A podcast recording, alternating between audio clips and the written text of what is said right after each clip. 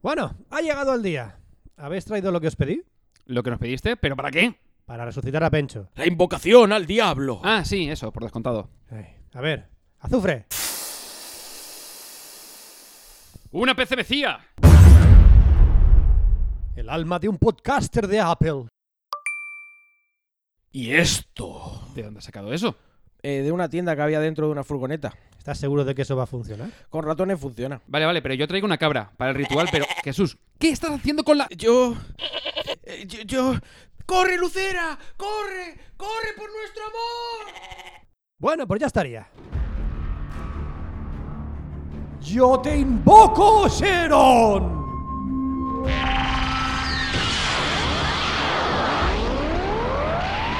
Trae a la vida a Pencho. El de Murcia. Ah, coño, un dragón. Pues tengo hambre. ¿El dragón se come? Café.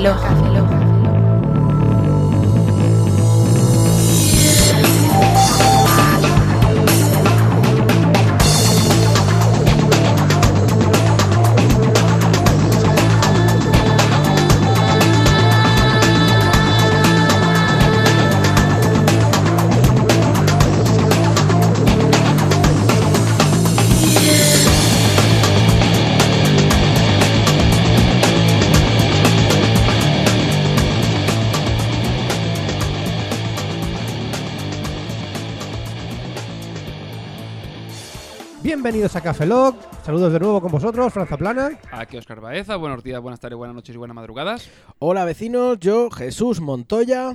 Y por fin, lo que todos estabais esperando, he vuelto, sí. Pero es que nunca te has ido, Pencho. Estoy muy enfadado con vosotros. No, Así encima, es. Así encima- os lo digo ya. O sea, en el anterior programa, que yo estaba enfermo. Bueno, no, ya estaba Vamos, bien. que Ya estaba estabas bien, ya estaba enfermo. durmiendo. Bueno, estuve enfermo durante un mes con- Sí, en el sí, hospital y tal. A yo ver. esperaba que estuvierais to- nombrándome todo el rato en plan Puchi. ¿Dónde está Puchi? ¿Dónde está Puchi? o sea, hasta se parece el nombre. Muy mal. ¿Dónde Nah. está Pencho? Claro, todo el rato. Pero- y que hubieras si dicho te- que viaja a si mi te planeta y esas Te cosas. llamamos por teléfono y todo. ¿Te escuchaste el podcast entero solo para ver si te mencionábamos? Ayer. Ayer. Ayer. Ayer lo escuché. Para ver Bien. si había hablado de mí y poder venir a quejarme, que es lo que a mí me gusta. Pues has venido a quejarte. No, en realidad. no. ¿De qué nos vas a hablar hoy? Eh, lo, avanzo- ¿lo avanzo ya? No, ¿Para qué preguntas? Yo si quieres te lo para, digo. para crear tensión. Ah, vale, pues. Voy a hablar, haz, haz un hype de lo que vas a hablar. Pues mira. eh, Para que la gente no se desconecte Mientras ahora. estuve. Yo soy una persona que su- suelo hablar mucho, ya los, los que me conocéis lo sabéis. Y estuve un mes encerrado en el hospital, cuatro paredes. Lo único contacto mío con el exterior, aparte de la gente que venía. que Era la Play 4. que me quiere y me visita. No, eso la tuve a partir de los 15 días así, me llevé la Play. Ya cuando vi que la cosa no, no, no, no iba yo a salir de allí pronto, que me decía, no, una semanica más. Y yo, ah, socorro. Eh, era el contacto con el exterior, era una ventana en la que veía el río Segura y una tortuga. El río, el río una mierda. Pues es ese río. Ese río, el que luego una semana después casi se desborda. Pues había una tortuga y yo me, me hacía gracia pensar que la tortuga era mi amiga y venía a visitarme a mí. Luego Tú se está muy mal, Pencho. yo estaba allí. ¿Qué te ha pasado? ¿Hablabas con la tortuga? Yo, no, no me oía, obviamente. El- Bueno, podía gritar, podía gritar. La No, tortuga iba todos Hubieran los días. antes las enfermeras que Le la hablaba la tortuga, pero no estaba loco. Vamos a ver. Claro, o sea. Y eso fue mi entretenimiento durante un mes hasta que ya me trajeron la Play. Al salir me compré la Switch por si de- vuelvo a, a entrar a- Por si vuelvo a entrar al al hospital. hospital, no me pilla de Que prevenido. tenga A ver, que a las malas con el móvil la compras por Amazon y te la llevan al hospital, ¿eh? Ah, quiero dar un agradecimiento a Simio porque no sé en qué momento eh, se le ocurrió darme un bono de 20 gigas que me ha salvado la vida, por cierto, porque es de eso que está en el hospital y dices tú, bueno, como para tres o cuatro días no me voy a comprar un bono. Y ya te digo, a partir de la segunda semana me quedé sin datos y miro y veo que tengo 20 gigas de Simio gratis por la cara. Digo, eh, eso me salvó la vida también. Eso y la tortuga. Porque la wifi de los hospitales deja mucho que desear. Es que hay wifi, supuestamente, pero no funciona. Claro, yo he votado a, a Podemos para que pongan wifi en los hospitales. Va, va, va a ratos. Va a ratos. No, no, no, en esto directamente es que no está que no. totalmente colocados, verlo, pero no, no está disponible para la gente. Están pintados en los techos. No son PLC ni son routers de wifi. Están pintados los Pero bueno, hospitales. Entonces, a lo, Si que no yo, ni cama. a lo que yo venía a hablar es que pensé, joder, lo tengo a huevo. Hospitales malditos, que es mi tema. Y no me preparaba eso. No me preparo. de hecho, lo dijiste. En el, Sí, grupo de WhatsApp dijiste, voy a preparar hospitales malditos o locales. Sí, sí, estaba mirando, pero es que Este va- fin- ese va a ser el tema que vas a decir todas las semanas, pero nunca lo vas a hacer. No, porque Voy a hablar, voy a hablar de hospitales malditos la semana que viene. no. Pensaba que iba a hablar de eso. Y al final lo que voy a hablar, un tema ma- de más actualidad, que lo que me gusta a mí es micronaciones. O sea, pero concretamente micronaciones a las que emigrar. Microdonaciones. Ya que estas elecciones no le han gustado a nadie, ni a los que han ganado, ni a los que han perdido, ni a los que se han quedado Pues en que medio, se ni a los- vayan a tomar ni a los que no han votado, pues que se vayan, que elijan. Hay un montón de micronaciones a las que puedes visitar y quedarte allí a vivir. De hecho, eh, eh, curiosidades. El, el otro día estuve investigando sobre la internacionalización y vi la bandera de Florida. ¿Sabéis que la bandera de Florida, esto es como Sheldon y la diversión con banderas, ¿sabes? Pero con Oye, Pero con Fran, diversión con banderas con Fran. La bandera de Florida es la antigua bandera española de cuando se fundó España, la, es la cruzada, la cruz Ah, sí. roja de Florida es la bandera de España, porque claro, Florida era española.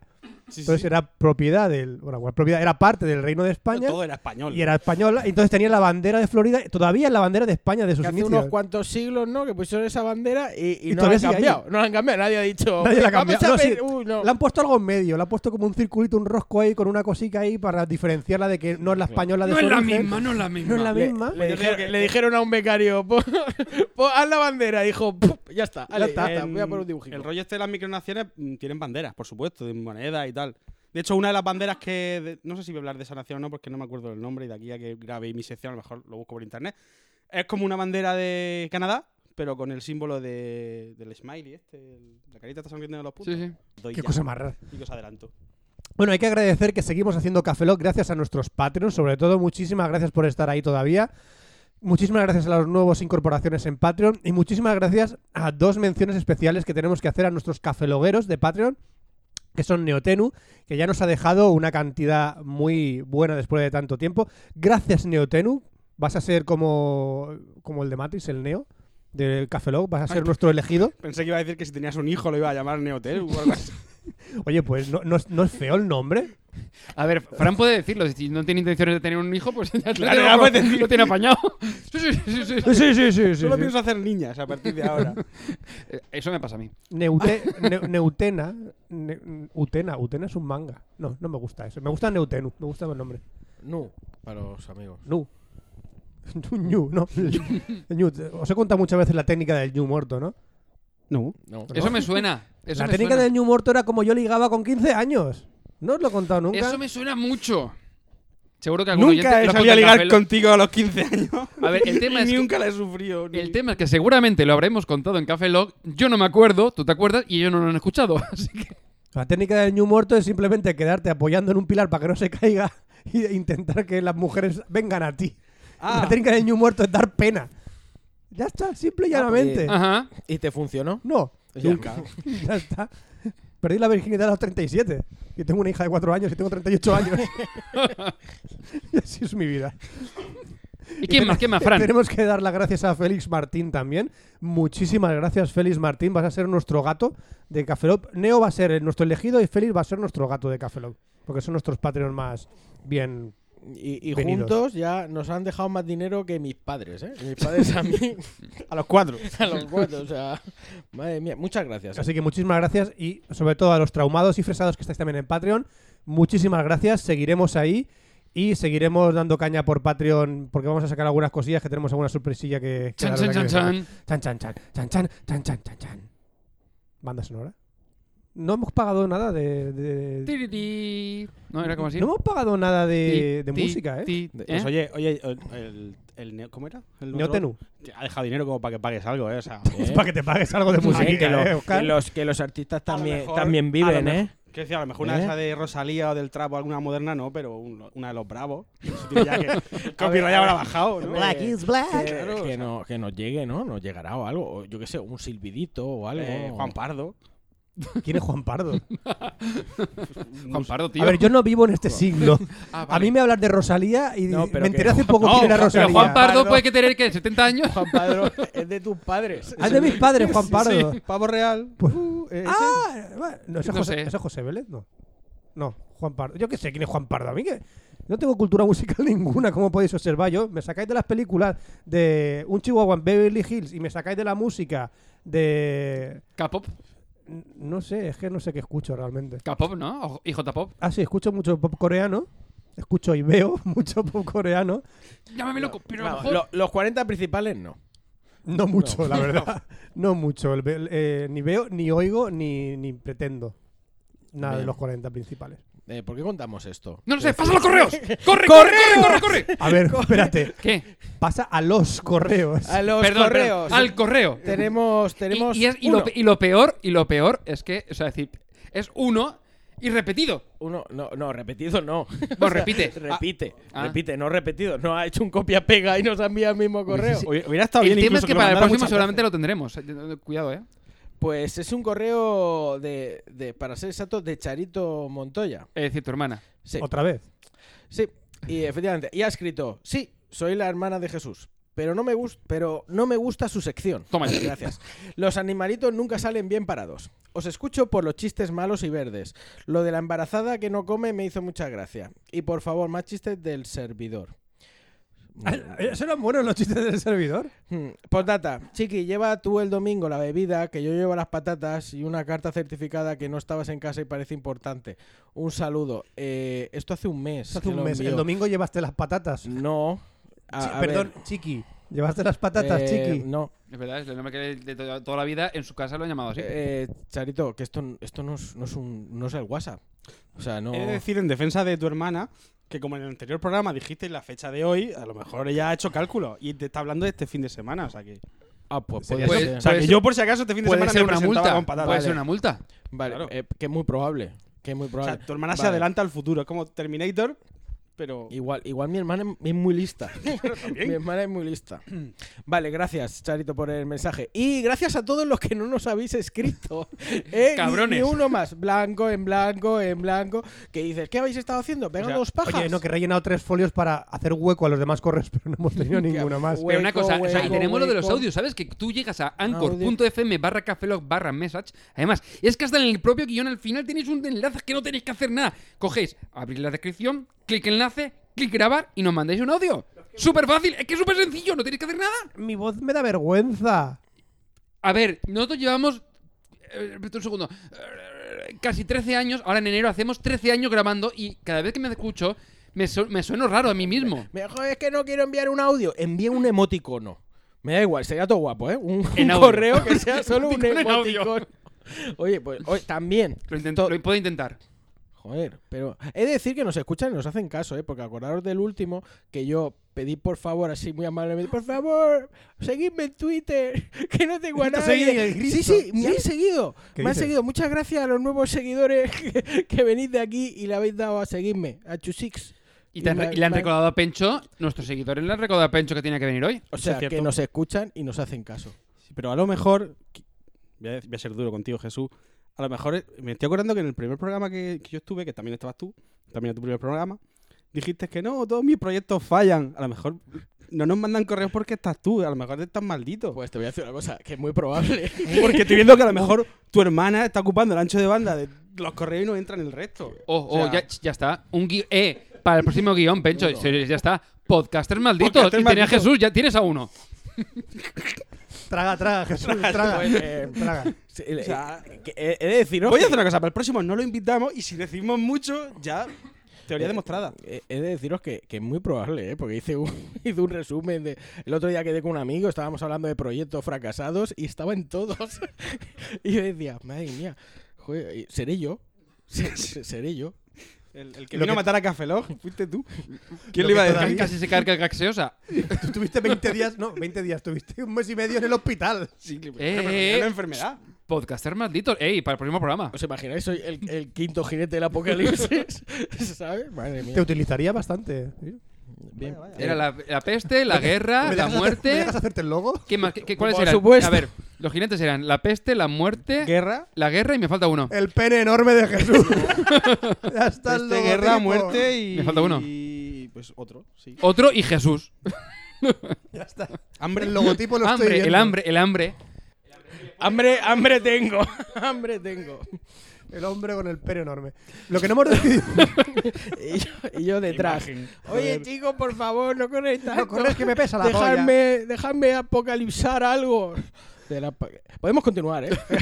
Es que no hemos decidido quién va a hacer la siguiente sección. Pues Oscar. Como siempre, como siempre yo. Pues ¿Puesto a Oscar. grabar? Que empiece Oscar, venga, que empiece Oscar.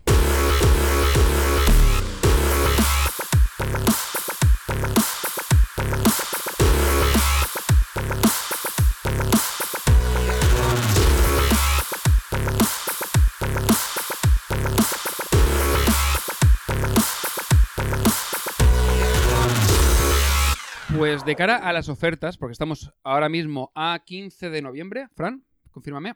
15 de noviembre. Confirmamos que es 15 de noviembre, Oscar. Muy bien. Dentro Desde, de- Naval, desde Naval Cerrada nos confirman que es 15 de noviembre o es 14 de noviembre todavía. Naval Cerrada conectando. Eh, eh, por aquí seguimos con el 15 de noviembre, pero tenemos ciertas dudas con el pueblo de al lado. A ver, Pencho, Murcia, de Murcia, M- Murcia, eh, conectamos en directo. Sí, es 15 de noviembre. De hecho, os voy a contar una anécdota que no tiene nada que ver con el 15 de noviembre, pero que es muy graciosa. A ver si Oscar, que también es experto en móviles, me lo soluciona. Cuando me fui a Japón, eh, se me puso la hora. eh, Veis que me sale do- dos horas. Y eso estaba muy guay porque veía la hora de Murcia. en el móvil. En el móvil, perdón. En el móvil. Que no- nadie está viendo que está enseñándonos el móvil, Pecho. Perdón, no estoy enseñando el pene, no, no se me ve la hora. Eh, se me cambió la hora y yo veía la hora de Murcia, Sí. la que me interesa, y la hora de Ujú. Japón. Y, ah, qué chulo tu Sí, sí. móvil, no sé qué. Pero al volver a España, algo se me desconfiguró. Y ahora, cada vez que cambia la puta hora en España, Sí. me salen dos horas. ¿Y eso por qué? Oscar, ¿por qué? Oscar, ¿por qué? Arreglame el Pues móvil, no Oscar. tengo ni idea. Trabajo en una tienda de móviles y nadie Oscar consigue ha dicho arreglármelo. que no tiene ni idea. Mantengo apretado. No, eso seguramente será la configuración a lo mejor del sistema. Y a lo mejor, te- a lo mejor por el tema de que tienes. Has pues, entrado- Pues, a lo que iba, yo tengo dos 15 de noviembre en pantalla, ¿lo ves? O sea Eh, que sí, o sea, confirmo y Has reconfirmo. entrado a Japón, se ha reconfigurado el móvil y has vuelto. Eh, Sí, sí, sí. Es como has entrado en otra dimensión. O sea, ¿Cómo se llama el servicio secreto japonés? Eh, Yo tampoco lo sé. O sea, fíjate si es bueno. eh, Es como el chino, que nadie sabe cómo se llama. ¿Es verdad? Pues a lo mejor me han hackeado el móvil en Japón. Bueno, después lo miro. Investigaré sobre los servicios secretos japoneses y chinos. Bueno, el caso, después me vas a decir que si mi distracción tarda, llevamos ya dos minutos hablando del móvil de Pecho. Oscar, te estás pasando tu sección de tiempo ya, por- ¿eh? Toma por culo. Oscar, te Bueno, estás el caso, pasando. el tema. Hoy voy a hablar de servicios VPN. Te voy, a, te voy a avisar igualmente, ¿eh? De la- a los 10 minutos avisame Sí. para que para Mira, a- voy a- ¿vas, vas a hablar de qué? De servicios VPN. Vale, ¿sabes lo que son? Sí. Son servicios de penes en forma de V. Ya lo sé. Este, además, lo mejor de todo esto es que no es la primera vez que lo sueltan el chiste este en Café Lock. ¿No? No. Lo, lo he olvidado. Vale, al caso. Eh, si a, a lo mejor, mira, como a lo mejor vosotros también habéis olvidado que en su momento, en algún momento hablamos de, de los servicios VPN, porque además me acuerdo justo de este mismo chiste, eh, y no sabéis de qué estamos hablando, una VPN, ¿qué es? Una VPN es una red privada virtual, que básicamente es una conexión cifrada, como si fuese un túnel, desde tu ordenador hasta un servidor. Y desde ese propio servidor externo te conectas a internet. Es decir, es como si tú te... Imagínate un túnel, ¿vale? Tú estás en un lado... Yo me lo estoy Un imaginando. momento, un momento. Esto no lo hablaste la semana pasada. ¿No hablaste de túneles? ¿No? Que te conectabas No, a no, eh, través hablé, de- de, hablé de juegos en streaming. Ya, pero... Eso parece, no, tiene nada que, no tiene nada que ver. Si te conectas a un servidor, pero ¿Ves? ¿Ves? Tiene algo que ver. cuando navegas por internet y conectas a una página, también te conectas a un servidor. A mí, ¿Ves? yo soy un servidor. Bueno, el caso. Imagínate, tú estás, eh, yo qué sé, en, en un lado de un túnel, ¿vale? Por decirlo de un modo. Y tú dices, vale, pues desde aquí me estoy conectando. Mm. Pero lo que. Esto lo que hace es que tú te conectas a través de ese túnel y al otro lado es donde sale tu conexión de internet. De tal manera que puedes ocultar tu IP o puedes eh, restringir ciertas cosas. Por ejemplo, cifra toda tu información, nuevamente, de tal manera que todos tus datos de tu ordenador van hasta ese servidor cifrados.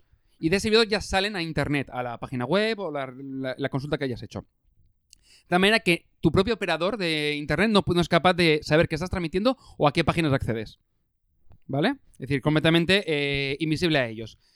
Y además, lo que comentaba antes, puede ocultar tu IP de tal manera que una página, por ejemplo, puede detectar una página con tu IP puedes saber a distancia de a lo mejor del pueblo de al lado o a, yo sé, a unos kilómetros dónde, dónde estás tú. Es decir, a mí me ubica, por ejemplo, en el pueblo de al lado. O sea, eso es para lo que se usan cuando te salen los anuncios de. Exactamente. Chicas calientes en tu zona de Murcia. Eh, exacto, todo tú, eso, "Eh, me eso va por interesa". tu IP porque va, o sea, es decir, muy fácil de geolocalizarte a través de tu IP. Pero tú. Con esto me dices que no me saldrían de Murcia, me saldrían de Cuenca. Te saldrían desde el servidor, por ejemplo, Madrid o Barcelona, depende Pero del tú servidor. dices que está cifrado, ¿no? Y que tu operador Ya, ni sabe, IP ni ya, sabe pero- lo que está pasando. Pero ese que te está ofreciendo el servicio, ¿sí lo sabe? Claro, pero es que no debe de saberlo por lo mismo que, que voy a comentar ahora después. Justo la siguiente pregunta, Jesús. Yo tengo las preguntas también de las. Ven un segundo. Y también puedes, dejadme un segundo, porque después, que no me, después no me da tiempo de complicar las cosas. Pero es que estamos tocando un tema muy, muy, interesante. Vale, vale, un segundo. pasa Lo comento y preguntáis. Fran, eres el niño este que quiere preguntar y no le dejas. Por favor, por favor, por favor. Bueno, un segundo. Y cosas, por ejemplo, de esto mismo es para eh, saltarte eh, restricciones geográficas. Por ejemplo, eh, no poder acceder a la BBC de Londres o Netflix de, en Estados Unidos, ¿vale? O para ver Disney Plus, el O Disney Mandalorian. Plus, que por ejemplo han dicho que creo que me dijeron otro día que si te hacías una cuenta de Gmail holandesa y te, dabas de alta, no era necesario ni siquiera VPN. Era una cosa del palo. Bueno, ¿y por qué es importante el servicio que, el V- que el- perdón, que el servicio VPN no guarde logs? Justo para lo que tú comentas, Jesús. Es decir, si yo utilizo ese contrato un servicio de VPN y lo que hace es que ese servidor loguea todo, o sea, se guarda toda la información de a dónde me página me conecto, en qué momento, etcétera, etcétera, que por ejemplo, algunos proxies lo hacen, por ejemplo, Opera tiene un proxy que creo que, lo hace, o lo típico de VPN gratuita, ilimitada, eso generalmente te va a guardar información que a lo mejor luego van a vender. ¿Vale? Habrá que tener cuidado. Entonces, es muy importante que eh, tu servicio de VPN no guarde ningún tipo de logs. Hay algunos, por ejemplo, que voy a comentar, que creo que guardaban los timestamps de cierta de... la- se, co- te has conectado a esta hora, pero ya está. Es decir, mm, cosas muy específicas y que generalmente no van a afectar a tu privacidad. Pero es que yo quiero que mi operadora sepa lo que estoy haciendo. Ah, bueno, pues entonces no te conectas. No, te- No, no, porque yo le reto. Dice, no será capaz de ver eso, no será capaz de ver eso, no será capaz de ver eso. Y sí, lo voy a ver, lo voy a ver, no me investigues. Fran se está conectando. ¡Dios santo! ¡Dios! Y me apagan directamente. En Alemania esto es muy divertido. Sí, el tema del seguramente. P2P y ver qué te descargas y cosas así, y luego te llegan cartas de abogados. No, no, en España ha pasado. Pero ha pasado en fake news. Porque... No, no, no, no, no. Ha ocurrido por Porque una no- distribuidora alemana Ah, vale, vale. que es la que distribuye la serie de Ash vs Evil Dead con usuarios de momento de, Mo- de creo de Movistar y de Euskaltel. Vale, porque decir que se descargaban es, es de, seguramente de alguna página específica y eh, obtenían los datos, lo que sea, y entonces reclamaban, oye, este usuario con este IP se ha conectado con este, este operador y ha descargado este archivo. Pero eso está feo, ¿no? Porque entonces, entonces Movistar o el operador de turno no se ha chivado. No, el, no, el, el tema es que si hay, una, hay un juez que le dice, oye, tienes que darme esta información, pues seguramente lo tienen que dar. Chivarse no, está feo. pero si chivas También está están, por ejemplo, a ver, eh, también, por ejemplo, para el tema de los de los servicios VPN, hay una cosa que no me lo he apuntado, pero que lo comento, que son los de los ojos. Es decir, están los de los 14 ojos, los 15, los 5 ojos, etc, etc, y hay, hay varios estilos. Eso es básicamente si ocurre algo a quien tiene que rendir cuentas. Por ejemplo, cinco ojos, creo que eran Australia, Reino Unido, eh, Irlanda, en fin, había- eran cinco de, de, de- criollos británicos. Los 14 ojos eran no sé cuántos países. Entonces va por países y generalmente tienen que rendir cuentas a alguien. Hay algunos que no, por ejemplo, eh, eh, NordVPN, que está en Panamá, de tal manera que no rinde cuentas a nadie.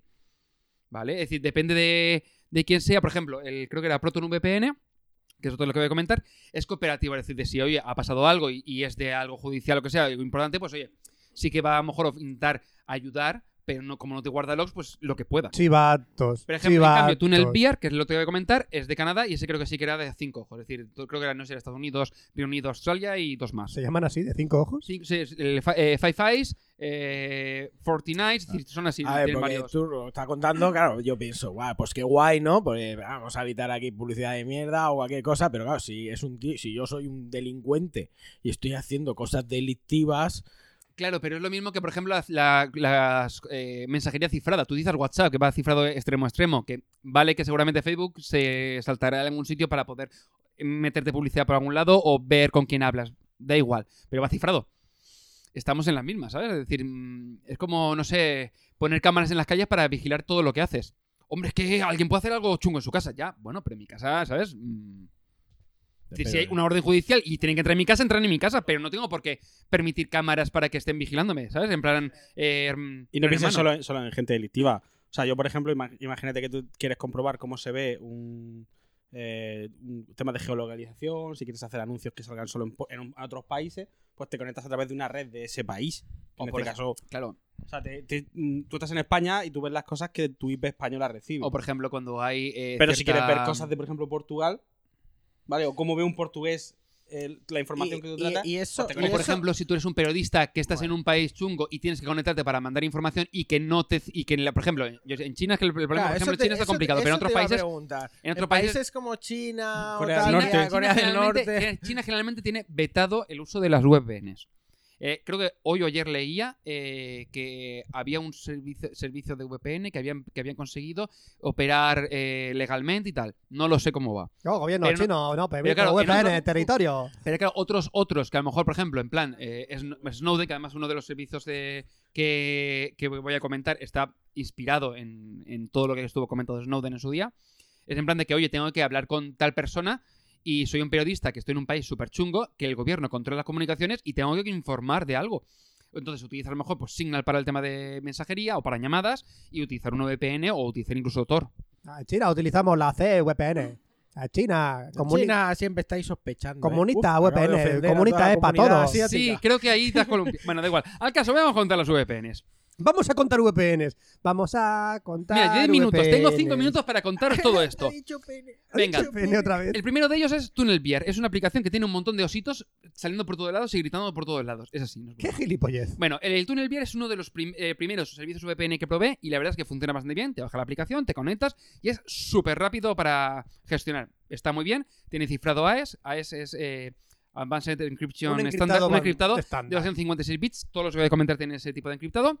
Y servidores en unos 23 países. Quiero recordar que tenía unos ciento y algo servidores, pero no me acuerdo exactamente. Lo- me la al final ni me la apunté. Una de las cosas buenas que tiene es que tiene auditorías externas independientes, de tal manera que auditan todo lo que hace y cómo lo hace para confirmar que es segura. O cosa que no hacen todos, ¿vale? Y su sede está en Canadá, que lo he comentado antes, porque es importante de cara a quién tiene que rendir cuentas, por el tema de lo, del- de lo de los ojos. Tiene dos funcionalidades interesantes que son Ghost VR, que lo que hace es que eh, convierte tu conexión para tu operador como si no fuese un VPN. Es decir, lo que hace es, me empieza a, ocultar tu tráfico con tráfico simulado. Es decir, como si estuvieses navegando normalmente por Internet para que el, tu operador o la conexión con la que estás no sepa que tú estás conectado a través de una VPN. pero este tío me pero tiene contratado pero- fibra de 600, me- de 600 megas y al final no la gasta. Porque está ah, Pero, pero- Entonces, hace como que, Es como decir, que estás viendo oculta, el tráfico de tu VPN por un tráfico que parece real pero no lo es. Ya, pero ¿qué tráfico? Qué re- qué real, qué real. Yo ¿Qué, qué sé. qué- qué están poniendo ahí? Hombre, porque igual mi imagen, ¿sabes? Claro. ¿Qué, qué está poniendo que estoy buscando? A lo mejor están navegando por. eh, están de peticiones a Facebook o lo que sea, ¿sabes? No lo sé. viendo vídeos del Pocoyo en YouTube. ¿eh? Eh, Eh, claro. Y después el Vigilant, Vigilant Beer, que esto lo tienen todos, que, eh, aunque tienen distintos nombres, que lo que hace es que si tu conexión se pierde, no dice, uy, se ha conectado el VPN y tu tráfico de pronto no te has dado cuenta y tu tráfico está todo eh, al descubierto. No. Lo que hace es que corta la conexión y no permite que, que continúes conectado hasta que no vuelvas a recuperar la conexión al servidor VPN. Eso le hubiera hecho falta a un amigo mío en Alemania. Sí, porque él tenía un programa que tenía en Alemania, como hemos com- comentado al principio, no, tú no puedes descargarte cosas por P2P, no puedes poner el torrent. Es ilegal por el tema de las películas y te denuncia los abogados. O sea, tú- tu, tu compañía llega un abogado y le dice, dame el tráfico de esta gente. Se ha bajado una peli de no sé Sí, cuánto. sí. Y te llega una denuncia. Entonces él, pues, eh, se ha- tenía una VPN con, con Bélgica o lo que sea y se bajaba las pelis.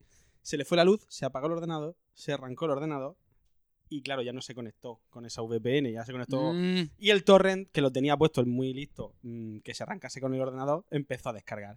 Y claro, como él dice, dice, me vi Interestelar, me costó mil, mil euros ver Interestelar. Entonces, claro, se quejó al gobierno de allí diciéndole, eh, yo no puedo, yo soy yo ser inmigrante, yo no tener dinero para pagar. Yo no tener dinero, amigo. Y el gobierno alemán hizo una cosa muy inteligente, que eso a ojalá la se hiciese puta, aquí. ah, a la puta calle. no, Sin no. problemas, no puedes pagar a 20 euros durante 15 años, seguro que puedes. Y, y ahí lo tienes. Ah, bien. Pues no está mal, no está mal. Se ha financiado la película de Se ha Interstellar. financiado, como dice, los 15 minutos más caros de la O sea, historia sabes del que llevamos ya 13 minutos, ¿sabes? Que no, no he empezado ni con mi sección. ¿No has empezado tu sección? Bueno, pues pasamos a la sección. 15 minutos empieza a sonar la música de Kill Bill y o cortas o para el siguiente programa no viene. Eh, ya, ya, bueno, voy a, contar, voy a cortaros también vuestras lecciones, no me jodáis. Bueno, el caso, eh, no está recomendado para servicios de, mm, de vídeo en streaming en plan Netflix ni aplicación P2P porque está bastante capado. Es decir, esto es para conectarte a nivel de datos y utilizarlo normalmente. Puedes probarlo con una limitación de 500 megas, es decir, tú le bajas y tienes 500 megas de, Sí, hay de conexiones para Chrome. sin ningún, ti- también. ningún tipo de problema, exactamente. Y si tuiteas, te ha- haces una especie de comprobación y tal y te dan un giga extra. ¿Vale? Es decir, tú tienes pues giga y medio para, oye, para una conexión puntual en plan de un aeropuerto o lo que sea, pues puedes utilizarlo y sin ningún tipo de problema. El coste es unos 11 euros al mes, pero si lo contrastas con el plan anual, se quedan unos 5,99 euros al mes, más o menos, ¿vale? Para el, al cambio. Lo bueno es que habrá un descuento para el Black Friday y antes, que no he conseguido encontrarlo, había una, mm, un plan específico para móviles Android o algo así, que lo que hacía es que si lo contratabas para el, eh, desde el móvil, o sea, de la propia aplicación, y creo que era solamente para dos conexiones, te salía a, no sé, a 39 o así euros al año. Era en plan de em, solo para utilizarlo con dos dispositivos Android o no sé qué historia. Pero bueno, este no está mal, pero ya como comento, tiene esas limitaciones de cara si quiero utilizarlo normalmente para todo. Luego tenemos NordVPN, que era mi opción hasta hace bastante poco, sobre todo para este Black Friday, pero eh, llevo dándole vueltas porque hace poco se descubrió una brecha de seguridad en un servidor de Finlandia y durante unos meses fue accesible pero no a datos de usuario, sino al propio servidor. Entonces, no saben, en principio no se ha robado nada, pero eh, claro, es un fallo de seguridad que y las explicaciones que dio Nord- NordVPN eran un poco eh, eh, echando balones fuera, ¿vale? En plan de, tío, ha habido una brecha, coño, pues gestionando y ya está, no, tiraron balones fuera y como que no quedaba muy bonito. Además, porque cuando estuve en Nueva York, habían anuncios en televisión a todas horas en el VPN. O sea, se gasta una pasta en publicidad que lo flipáis. En Además, Estados Unidos funciona mucho la publicidad tradicional. Sí, sí, sí. Vale, lo mismo, tiene cifrado eh, AES de 256 bits, tiene más de 5.000, creo que unos 5.000 231, pues más de 5.200 eh, servidores en 59 países y solo está en Panamá, de tal manera que no tienen que rendir en principio cuentas a nadie. Eh, una de las cosas interesantes, aparte del kill switch, que es lo mismo que en el túnel, eh, túnel VR, que es si se cae la red, automáticamente se, se corta hasta que no recupera la conexión VPN, es que puedes hacer cifrado doble. Es decir, cuando tú te conectas a un servidor VPN, antes de salir, se conecta a otro. Entonces, cifra dos veces tus datos de tal manera que no permite. Eh, eh, que tus datos sean eh, descubiertos. Es decir, ya es complicado descubri- descubrirlo con una única cifrado, pues doble cifrado. No si el próximo podcast no lo vendré. Eh, creo que a este ritmo no venimos ninguno. Bueno, está mirando el reloj, llevamos ya 15 minutos y algo. Bueno, casi 16. Vale, NordVPN lo bueno que tiene es que es compatible con casi todos los servicios de video por streaming, incluso para resaltarte las restricciones geográficas y para su uso con aplicaciones P2P. Es decir, lo puedes contratar y funciona para casi todo. ¿Eso quiere decir que cada vez que pongo la VPN tengo que elegir un país de donde quiero conectarme? No, en principio puedes decirle que sea ¿Y cómo- automático. ¿Y cómo puedo saber Netflix dónde estoy? ¿Cómo me da- ofrece No, Netflix Tú si un- quieres una conectarte con el Netflix eh, americano, tendrías que conectarte en, eh, en Estados Unidos. Y si no me conecto a ningún país y estoy en la luna, ¿Netflix qué me ofrece? Eh, no puedes estar en la luna, Fran.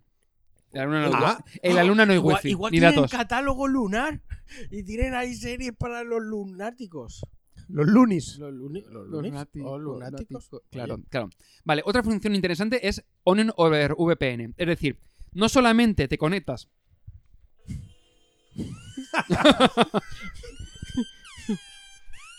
¡Tiempo! ¡Tiempo! Continúa si quieres, pero Sí, sí, el tiempo no. se te ha acabado. Termino, termino. Si, si llevo en mi media sección, si estoy hablando por otro. ¿Sabes que vamos a hacerlo en todas las secciones, verdad? Pues Claro, claro. No viene nadie. No, tú ya en el próximo no vienes. Vale, ya te lo digo yo. Podríamos hacer Bueno, un... vengo, pero no con sección. Correcto. Podríamos hacer una, un ranking y el que más se pase... Sin que le O sea, interrumpa. una, una co- una co- una cosa, esta, Eso interrup- empieza esta ya mal. interrupción entra para mí, ¿no? Sí. Hijos de puta. Eso Bueno, ya te digo yo que está mal, ya de plantear el principio. Sí, el planteamiento está mal. Bueno, acaso. Tenemos que hacer como en las- con los, eh, esto, los debates, ¿no? Entonces, con el tiempo, y cuando habla otro, lo levantas y así se calcula mejor. Pero bueno, da igual. Sin decir nada también. Sí, yo qué sé. Bueno, acaso. Como los debates. Lo que comentaba, Onion over, over- over VPN, que no es más que añadir la red Tor a la ecuación de todo, de todo lo que estaba comentando. Es decir, no solamente cuando tu conexión llega a la otra, al servidor VPN y ya sale internet, sino que a partir de ahí se conecta en toda la maraña de servidores eh, de la red Tor, de manera que empieza a rebotar entre servidores, de manera que tu IP ha cambiado varias veces y a lo mejor hasta se ha cifrado varias veces con cada una de las capas de cada servidor. De tal manera que es materialmente imposible que detecten nada. Hackerman. Más o menos. Es que estaba pensando en eso, ¿sabes? Lo típico de, de las películas, ¿no? ¡Oh! Se ha conectado, a- está conectado a través de 20 servidores. No puedo traquear su ubicación. Y dices, coño, simplemente tienes que comprar un, Por un 11 al mes. un 11 al mes y ya está. Hay un, es caro. hay un vídeo de formación profesional de programador que se ve. Estoy programando. Y mira, y pone. Soy programador. Y pone ASDF. Te enfocas la pantalla. Bueno, pues si queréis darle un tiento, eh, esto tiene una prueba de 7 días. Eh, el coste es. Hostia, 17 días. 7, 7, 7. Ah, Es que sí, me he de quedado verdad. loco. Digo, Random. Qué cosa más loca. Random, porque sí, 17. ¿Por qué no 18? ¿Por Bueno, qué no pues- mayor de edad? no lo entiendo. Dame uno más. Bueno, Eh, adelante, Oscar. adelante. Sí, sí, sí. está, está igual, de- este, eh, relleno para la próxima. Está mal de tiempo, ¿eh? Sí, sí, ya lo- no, estoy jodidísimo. Que ya no viene. No, no, sí, llevo casi 20 minutos. Bueno, el caso. Eh, ¿Qué coste tiene? Tiene es- es de- sale a 10,87 euros al mes por el tema de los cambios de lo hacen casi directo del dólar al, euro.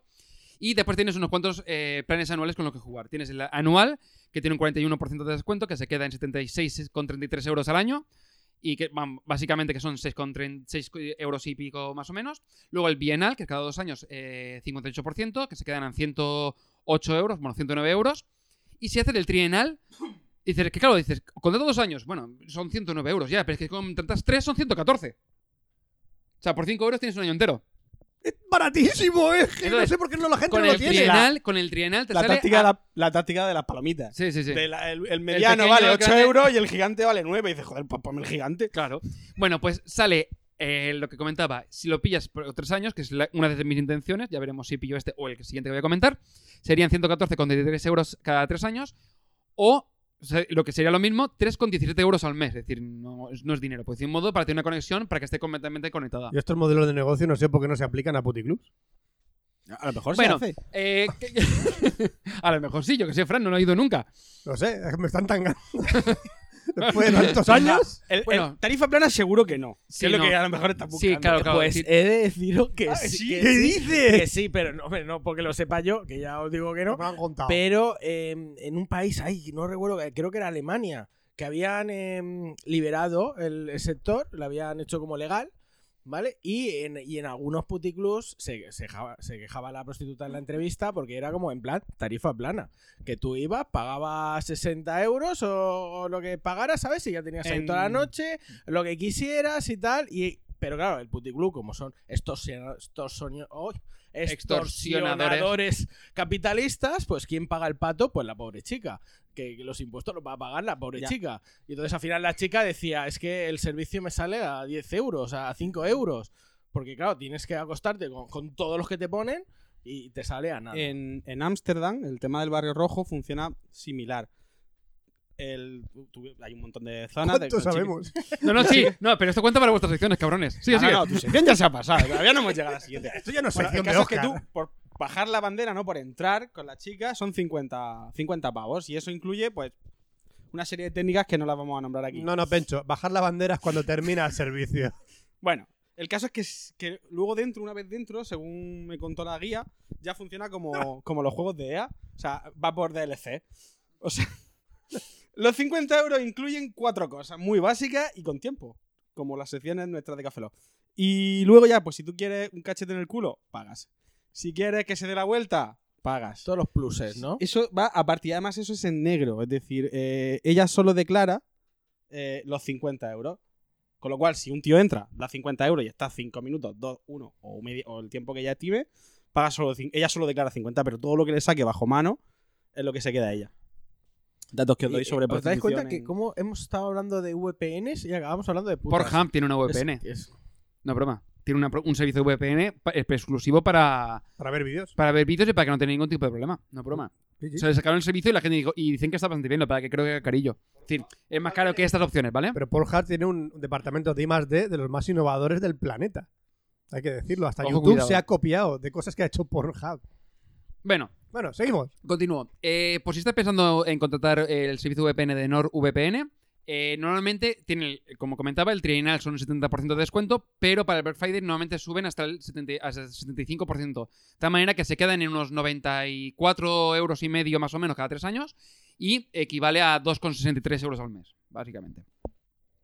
Bueno, y luego ya es la, otra opción, que es de momento es más probable por el tema de lo que comentaba, que mm, cómo ha gestionado NordVPN la brecha de seguridad que tuvo, eh, es. Proton VPN es el servicio de VPN de la misma compañía que creó Proton Mail. Proton Mail, para quien no lo conozca, es eh, un servicio de correo electrónico cifrado que crearon tres científicos e ingenieros del CERN a raíz de las revelaciones de Edward Snowden, una vez eh, salió de la CIA, empezó a desvelar lo de los secretos de tema de espionaje y demás. Las Wikileaks, Bueno, Wikileaks es del... Sí. Sí, bueno, sí, en parte sí. es que le suministraba la Sí, sí, sí, información sí, a- sí. al otro. Pues entonces, esto dijeron, pues vamos a montar un servicio eh, de correo que esté completamente cifrado, que no tenga ningún tipo de problema de seguridad. Además, por ejemplo, aparte de la autentificación en dos pasos, que puedes meterle dos contraseñas distintas. Ahora van a meter en la nueva versión eh, tema de contactos, calendario, no sé qué más, que vaya cifrado. Se ha montado una aplicación Bridge para poder utilizar con clientes terceros para que vaya cifrado por dentro. Es decir, Sí, lo están currando bastante. Pues han sacado un servicio eh, de VPN que básicamente funciona del mismo modo. Es decir, intentar la mayor cantidad de seguridad posible a través de su servicio. También tiene cifrado AES 2 de 256 bits. Tiene uno, más o menos unos 570 servidores en 43 países y tiene la sede en Suiza. Porque trabajaban en el CERN, pues se han quedado por ahí. Al igual que NordVPN, tiene Tor over VPN, es decir, utilizar la red Tor a través de la. eh, además, añadido a su servicio VPN y el kill switch para cortar la conexión en caso de que eh, te desconectase sin querer. Y añaden una cosa que se llama Segur, eh, Secure Core o Segure Core o como quieres que llamarlo. Segure Secure- Core. Segure Core, ¿lo decimos en castellano? Segure Core. Segure Core, vale. En China se dice Segure Core. Segure Core. En China no puedo utilizarlo. Sí, Bueno, China. que es similar en funcionamiento de Tor, pero con la propia red de servidores eh, de ProtonVPN. Es decir, tú te conectas a un servidor, por ejemplo, de España, salta a Australia, salta a Rusia, salta a Australia, otra vez, salta a Reino Unido, y si le añades lo de, lo de Tor VPN, empieza a saltar en la, la red de servidores de Tor. De manera que es imposible detectar ni que estás viendo, ni tu IP, ni nada Hackerman. básicamente. Eh, ProtonVPN permite eh, utilizar aplicaciones P2P sin ningún tipo de problema, también depende del plan, porque el, el gratuito y el básico creo que no. Eh, pero no es compatible, del todo compatible con servicios de vídeo por streaming. Eh, he leído que, había, que te puedes conectar, por ejemplo, Netflix en Reino Unido, Alemania y no sé qué más países, pero no hay indicado eh, que puedes conectarte. Y el tema de, de restricción geográfica tampoco sé si es del todo seguro. Para eso, si quieres ya directamente NordVPN, porque se, se sabe que funciona, en este caso no lo sé. Pero una duda que tengo yo. Me está diciendo que esto lo usa la gente para ver Netflix de otros países. ¿Y por qué no paga? NordVPN. Ah, ah, vale. Que te he decidido que me hace gracia porque estamos hablando de pagar dinero al mes, dos o tres euros al mes, para no ser legal. No, no, no, o sea, para pero- no, hacerlo, pero para ellos- hacer la ellos- doble triple No, pero ellos pueden pagar, es decir, ellos pagan su suscripción en, a lo mejor en Netflix eh, de su país. Si quieren en ver el de otro. país, o por ejemplo, dicen, no, es que yo quiero ver, yo qué sé, la BBC que es gratuita en Reino Unido y tú aquí no puedes verla. Pues me conecto a un servidor de Reino Unido para la BBC. Yo estoy en, estado, en Reino Unido y puedo ver la BBC tranquilamente. Que es una cosa que también me. Pero me vamos a ver. Si hacen una restricción de zona, es que tú ya utilizando la VPN estás infringiendo una norma. Pero, pues, pero si pagas, ¿no? Por lo Claro, visto. pago, pero me infringo la norma. Es como de. Claro. Hay una ley, pero pago y me la puedo saltar, ¿no? Es como la BBC me pone una restricción No, pero. O sea, es como- territorial y es dices, como decir- tú, si, pues, si no eres del Reino Unido, por restricción territorial y porque es nuestro presupuesto nacional, no lo puedes ver, ¿vale? Ahora, si yo pago desde fuera a un servicio de terceros, sí, o sea, te puedes saltar la norma. La misma mentalidad que ¿Qué decir, pasa? Que aquí todo, Si pago las multas, si pago las multas a, no una, a una empresa privada, entonces vale. Y me salto al Reino Unido por sus pagos que tiene públicos, ¿no? O sea, me toca un poco los cojones. Realmente que ese dinero se lo estén llevando empresas privadas. Ya, pero esto. Vamos a levantar A la ver, tú al bandera, la bandera de, la, de, la, de la hoz y la roja sí, y hablar un poquito de... Sí, pero es como mitad, ¿no? Es como. Es como- ¡Seamos rebeldes capitalistas! Capitalistas, somos rebeldes republicanos Pero pagando. capitalistas pagando. Gracias, sí. Sabes que mi sección ya va, ya va para media hora, ¿verdad? Ya, pero me tiene que, me tiene que quejar de este Ah, servicio. que me parece bien, que me parece bien, luego os quejáis. Habla de Bueno. temas más menos interesantes que las VPN. Claro, claro, tengo que hablar de cosas, yo sé, Y de luego me, me hace gracia porque, partidos de goma. porque yo quiero ver, por ejemplo, Netflix en España, pero no quiero que nada me detecte, entonces me voy a conectar a 200 servidores ajenos para luego volver otra vez a España para poder ver el Netflix de España. Esto está dando pistas. ¿Qué? Quiero decir, como espía, Como espía. como espía no te la No, pero no tienes por qué conectarte a eso. Tú simplemente puedes pero es que yo quiero ver el Netflix de España. Vale, pero te conectan, pero tú te, te conectas a tu servidor de VPN de España simplemente para tener cifrada conexión y punto. Y hasta ahí. Claro, pero estoy dando pistas de mi localización. Eh, ya, pero que A ver, el servidor puede estar en Madrid si o en por- Cuenca. No significa que esté en, en Alicante. si estás en España, pasas por una VPN y estás viendo Netflix España, Muy listo no eres. Sherlock, Sherlock lo tiene fácil. Bueno, es que ahora te explico porque a lo mejor sí que estás utilizando la VPN, pero no. Bueno, da igual, ahora lo comento. Ahora lo comento porque es Ah, que, pero que no no lo tengo. Pasando la No, porque no me dejáis. Después os quejáis. La culpa, la culpa, ProtonVPN, la culpa de los demás. A los 30 minutos volverá a sonar la canción. Pues me quedan dos. Uno y medio. Venga, adelante. ProtonVPN tiene cuatro planes. Tiene el plan gratuito y limitado que comentaba antes, que lo puedes utilizar sin necesidad de nada. Te, te baja la aplicación y funciona. Es gratuito y funciona bien, además de velocidad bastante bien. Yo ya te digo que 150 megas de me- me- megabits por segundo, ¿vale? Que sería equivalente a como 10 mega- megabytes por segundo. Funciona perfectamente. Es decir, para conectarte para utilizar WhatsApp y todo esto, puedes utilizarlo y es gratis. No tienes ningún problema. Eh, y so- pero solo dispone de tres servidores. Uno creo que eran eh, tres servidores ubicaciones. Creo que era Japón, eh, Holanda y eh, Estados Unidos, me parece que era. ¿Vale?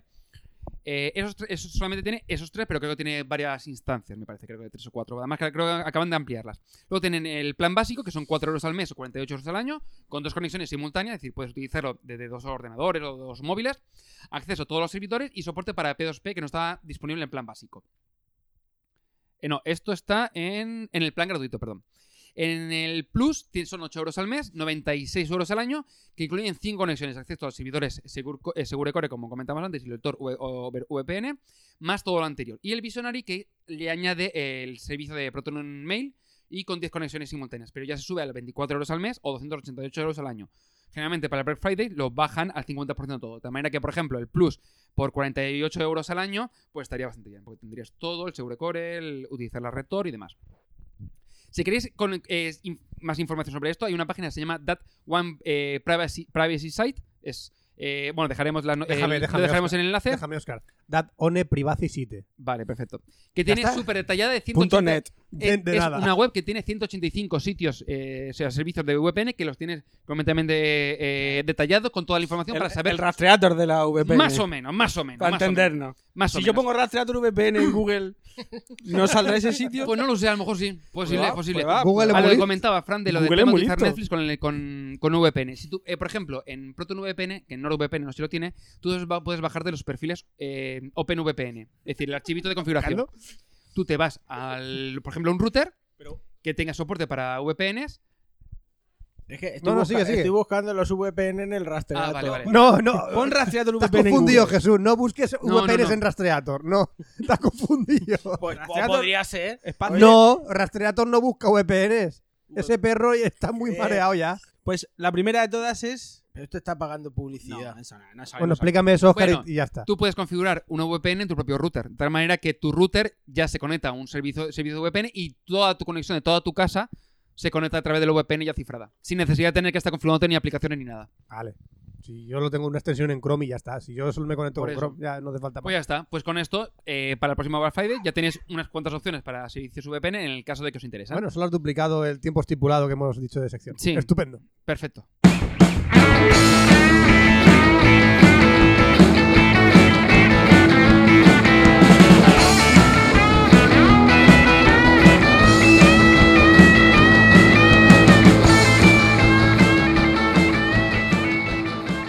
Bueno, chicos, eh, pues voy a empezar yo mi sección.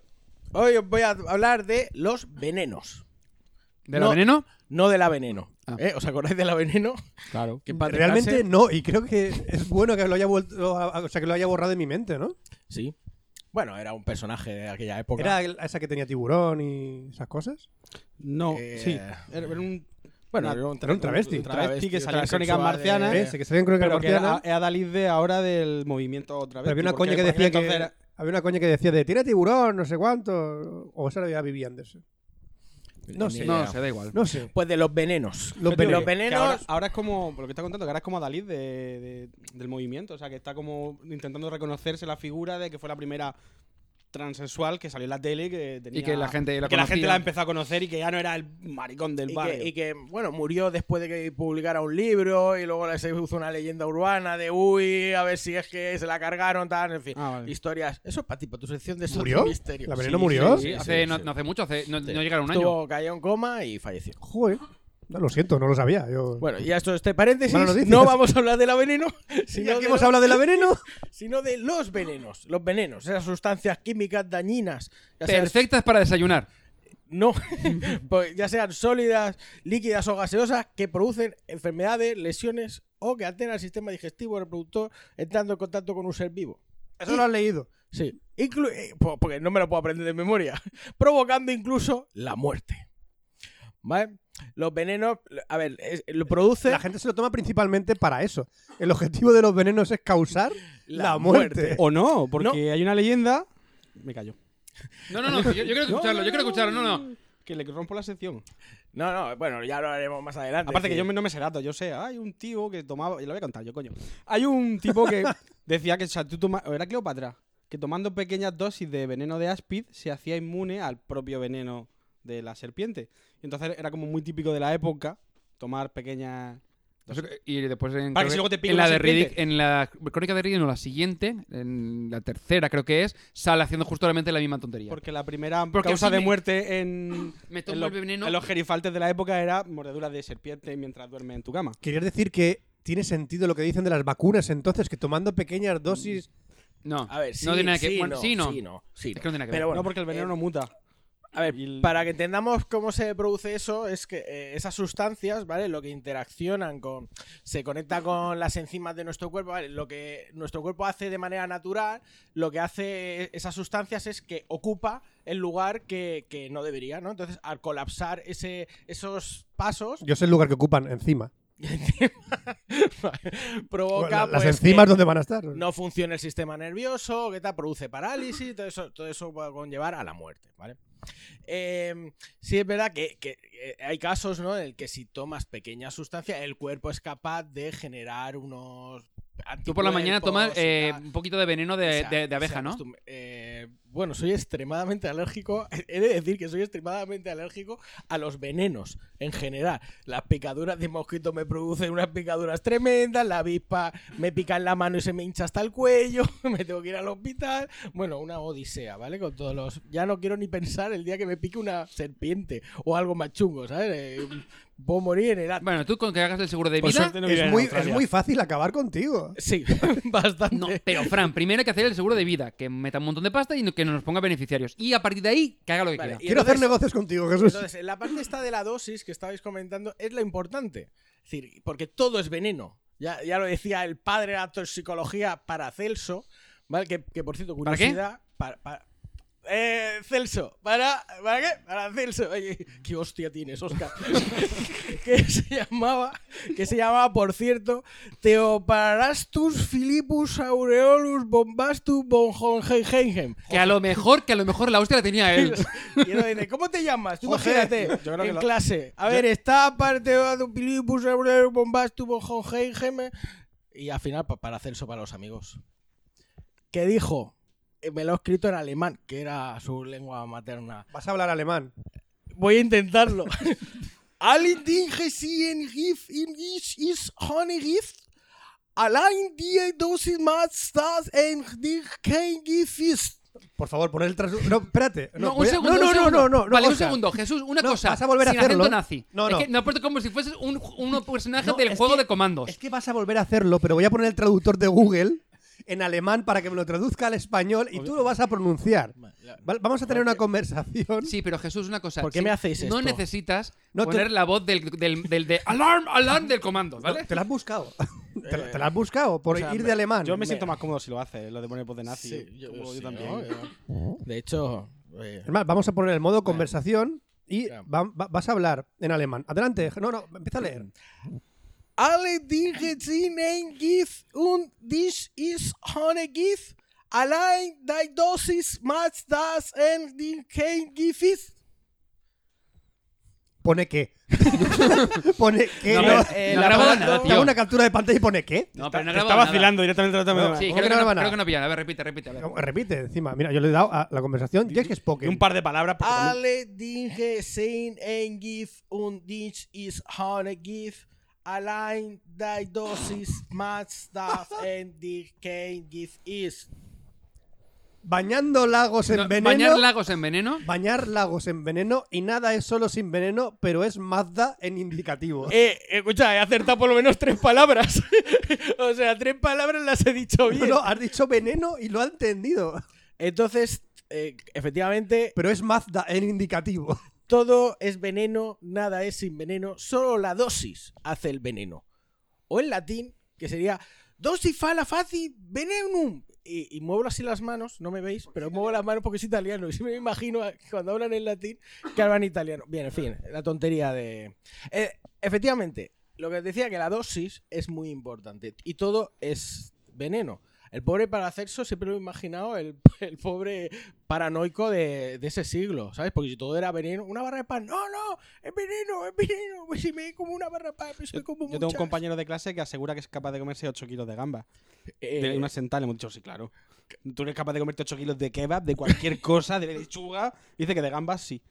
eh, Yo probablemente muera. bueno, yo quiero verlo. No. Eh, No, porque, no queremos. Lo, lo que, yo esa historia me la conozco. Él empieza a comer gamba y cuando no quiere dice, ya no quiero más. Y se hincha gamba gracias a nosotros. Claro, No, porque- pero lo paga él. Eso, Es un, eh, es un clásico, Pencho, es un clásico. Eh, No, no, yo lo que le he dicho, digo, esto es muy fácil. Nosotros compramos los 8 kilos de gamba y ponemos 200 euros. Si tú te los comes de una sentada, te llevas los 8 kilos de gamba y 200 euros. Si no, nos pagas 200 euros a cada uno. Y empieza, eh, ¿qué tal, cuál? Digo, te comes. No hay negocio. Claro, no hay claro, negocio. no te comes 8 kilos de gamba. Aco- acordaros, acordaros del gran estudio científico de la universidad Oh, que no oh, oh, recuerdo, oh, oh. que eh, cogieron una langosta y entonces el estudio era la, eh, el- el- la interacción de las neuronas de la langosta viendo Star Wars. Sí, se ha producido un gran silencio. Me imagino ese ¿Es un silencio premio Nobel de- o algo de sí, eso? sí, Ah, el vale. Del, del rector de la universidad al recibir Mira, ese, Habla- paper. un El paper de la langosta. Sí, sí, pero me, me acuerdo uno que me contaste justo de esa época que hablando de venenos, Ah, era- el sí, de venenos era la inutilidad, otro Ig Nobel era la inutilidad del electroshock frente a una picadura de serpiente. Entonces cogieron a un sujeto, el sujeto A, le, pi- le picó la serpiente y le dieron el antídoto. Y al sujeto B le picó tuvo la tanta serpiente y, le- y dijeron, vamos a ver si provocándote las descargas eléctricas funciona. Y el sujeto dijo que no, que no. dame, dame el antídoto, dame el antídoto. No, no, no, vamos a probarlo. Efectivamente, eh, no funcionaba. Y se gastaron un pastonaco en ese estudio para demostrar que Y el, no sujeto, sirve. y el sujeto B acabó jodido. El sujeto B acabó jodido. Por si acaso te vas al monte y te llevas unas cuantas baterías en la espalda, ¿no? Eso es. Bien. Pero Antídoto no- bien, el, no o sea, descargas no. No, no, era, era útil, porque no puedes llevarte venenos para todas las serpientes, pero sí puedes llevarte una batería de coche. Entonces, Hubieran sido millonarios. sido millonarios. todo es tóxico en este mundo. Entonces dices, hostia, ¿el agua es tóxica? Sí, el agua en grandes cantidades es tóxica. Todos recordaremos la famosa pobre Jennifer Strange, Strange, Strange, Pongo el traductor de. Google otra vez. Strange, Lo pongo. que, que murió, esta chica de Sacramento, California, que murió con la competición esta de no beber mucha agua por ganarse una Wii. Ah, sí. No hagas Eh, pipí y gana una Wii. no hold pipí, gana una Wii Wii. for a Wii. Don't make pee. Y, Y se pero- bebió, la, la pobre chica se bebió 7,5 litros y falleció. Y se envenenó. Y se envenenó. De hecho, el... y esto, este dato no lo sabía, pero durante el programa eh, llamó una señora y dijo, oye, parar esta tontería, ¿sabes? Que eso es tóxico, que se puede morir gente. Y de hecho, ellos decían, sí, sí, sí, sí, ya sabemos que se muere gente, pero han firmado un contrato que dice que nosotros, ah, allá ellos, allá ellos. Pues allá ellos, la palmó, la denunciaron y tuvieron que pagar 16 millones de dólares a la familia por... Y una Wii. provocar- ¿Y ganó la Wii? y la- no, no ganó la Wii, encima. Bueno, pero ¿Sabes? con 16 millones se podían comprar para toda la familia. Eh, la pobre chica diciendo, oye, me duele un poco la cabeza. Porque esto eh, se llama hidro... eh, ¿Cómo era? Eh, hiperhidratación. Oh, vale. Hiperhidratación. En Murcia, en el concurso de beber cerveza de Hey Trujols de hace unos años, también pasó. Un hombre se bebió 6 litros de cerveza al trago y murió. Y murió. ¿Por qué se produce esto? Eh, el dato científico. ¿Por qué se produce esto? Porque eh, se diluye tanto, o sea, tienes tanto líquido que el sodio se queda como muy, muy diluido, ¿no? Hay más cantidad de agua y entonces, a ver, todo nuestro cuerpo es un equilibrio. Empiezas, le metes demasiada agua y empieza a fallar. Es decir, que esto no es tan común, es decir, es un poco raro, ¿vale? Tiene que ir acompañado un poco de, de que te fallen los riñones o que tengas problemas cardíacos o que... Es decir, si tú vas bebiendo agua, pues el organismo lo que va a intentar es ir eliminándola, ¿vale? Que no... No es... Pero que no la elimina al instante. Claro, que no claro, tienes, no un- va. no tienes No, pero aquí un botoncito es- para claro, evacuar un agua. poco- Sí, se- se- una sí, mea, ¿sabes? competición- La, la manera es mear. No, pero incluso, incluso eh, tu propio cerebro hace que la elimines. Yo recuerdo en... Yo tuve un dolor de muela súper fuerte y lo único que me calmaba era beber agua fría. Bebía un poquito de agua fría y eh, descansaba 5 segundos. Cuando no, volvía otra vez a dolerme. Y claro, yo me tragaba el agua. Llegó un punto en el que yo ya no podía beber más agua. O sea, mi cuerpo me decía, no quiero más, no quiero más. Y ya tenía que... Bebía y, y escupirla. Claro, el organismo es una lucha entre tu, el organismo que intenta mantener su equilibrio y tú que eres un ceporro y que intenta... De hecho, por ejemplo, se dan casos de hiper... que he dicho? Joder, no me acuerdo, hiperhidratación, no solamente en cazurros que se intentan beber 7 litros de cerveza o de agua, sino, por ejemplo, deportistas que tienen, hostia, miedo a la deshidratación y se han dado casos de, gente en maratones que empiezan ahí a beber todo el rato, todo el rato, todo el rato y el cuerpo dice, para, para, ya no puedo más, ya no puedo más. Eh, aparte del agua, como ya hemos dicho, también te puedes intoxicar con oxígeno. El oxígeno, tienes que. El oxígeno es bueno, necesitamos. Estoy mencionando cosas vitales, ¿no? El agua, el oxígeno. Pues el oxígeno que ne- tienes una, una necesidad básica, una serie de presión, si tú metes al cuerpo más de lo que necesita, se satura, se producen lesiones. Pero eso es el efecto barca hinchable. Si tú una barca la hinchas, la hinchas, la hinchas, la hinchas, ¿qué pasa con la barca? Peta. Peta. Peta. Pues en tus pulmones yo creo que es el mismo efecto. No hace falta ningún estudio como la langosta o como el electroshock. Creo que funciona de esa manera. No hace falta coger una langosta e inflarla así, a ver si revienta. Exactamente. No hace falta hinchar langosta a ver si Me revienta. imagino como, como dándole que... Pa. Oye, pues sí. Estudio verificado. Vámonos. Bueno, aparte, Comer 8 kilos de gamba.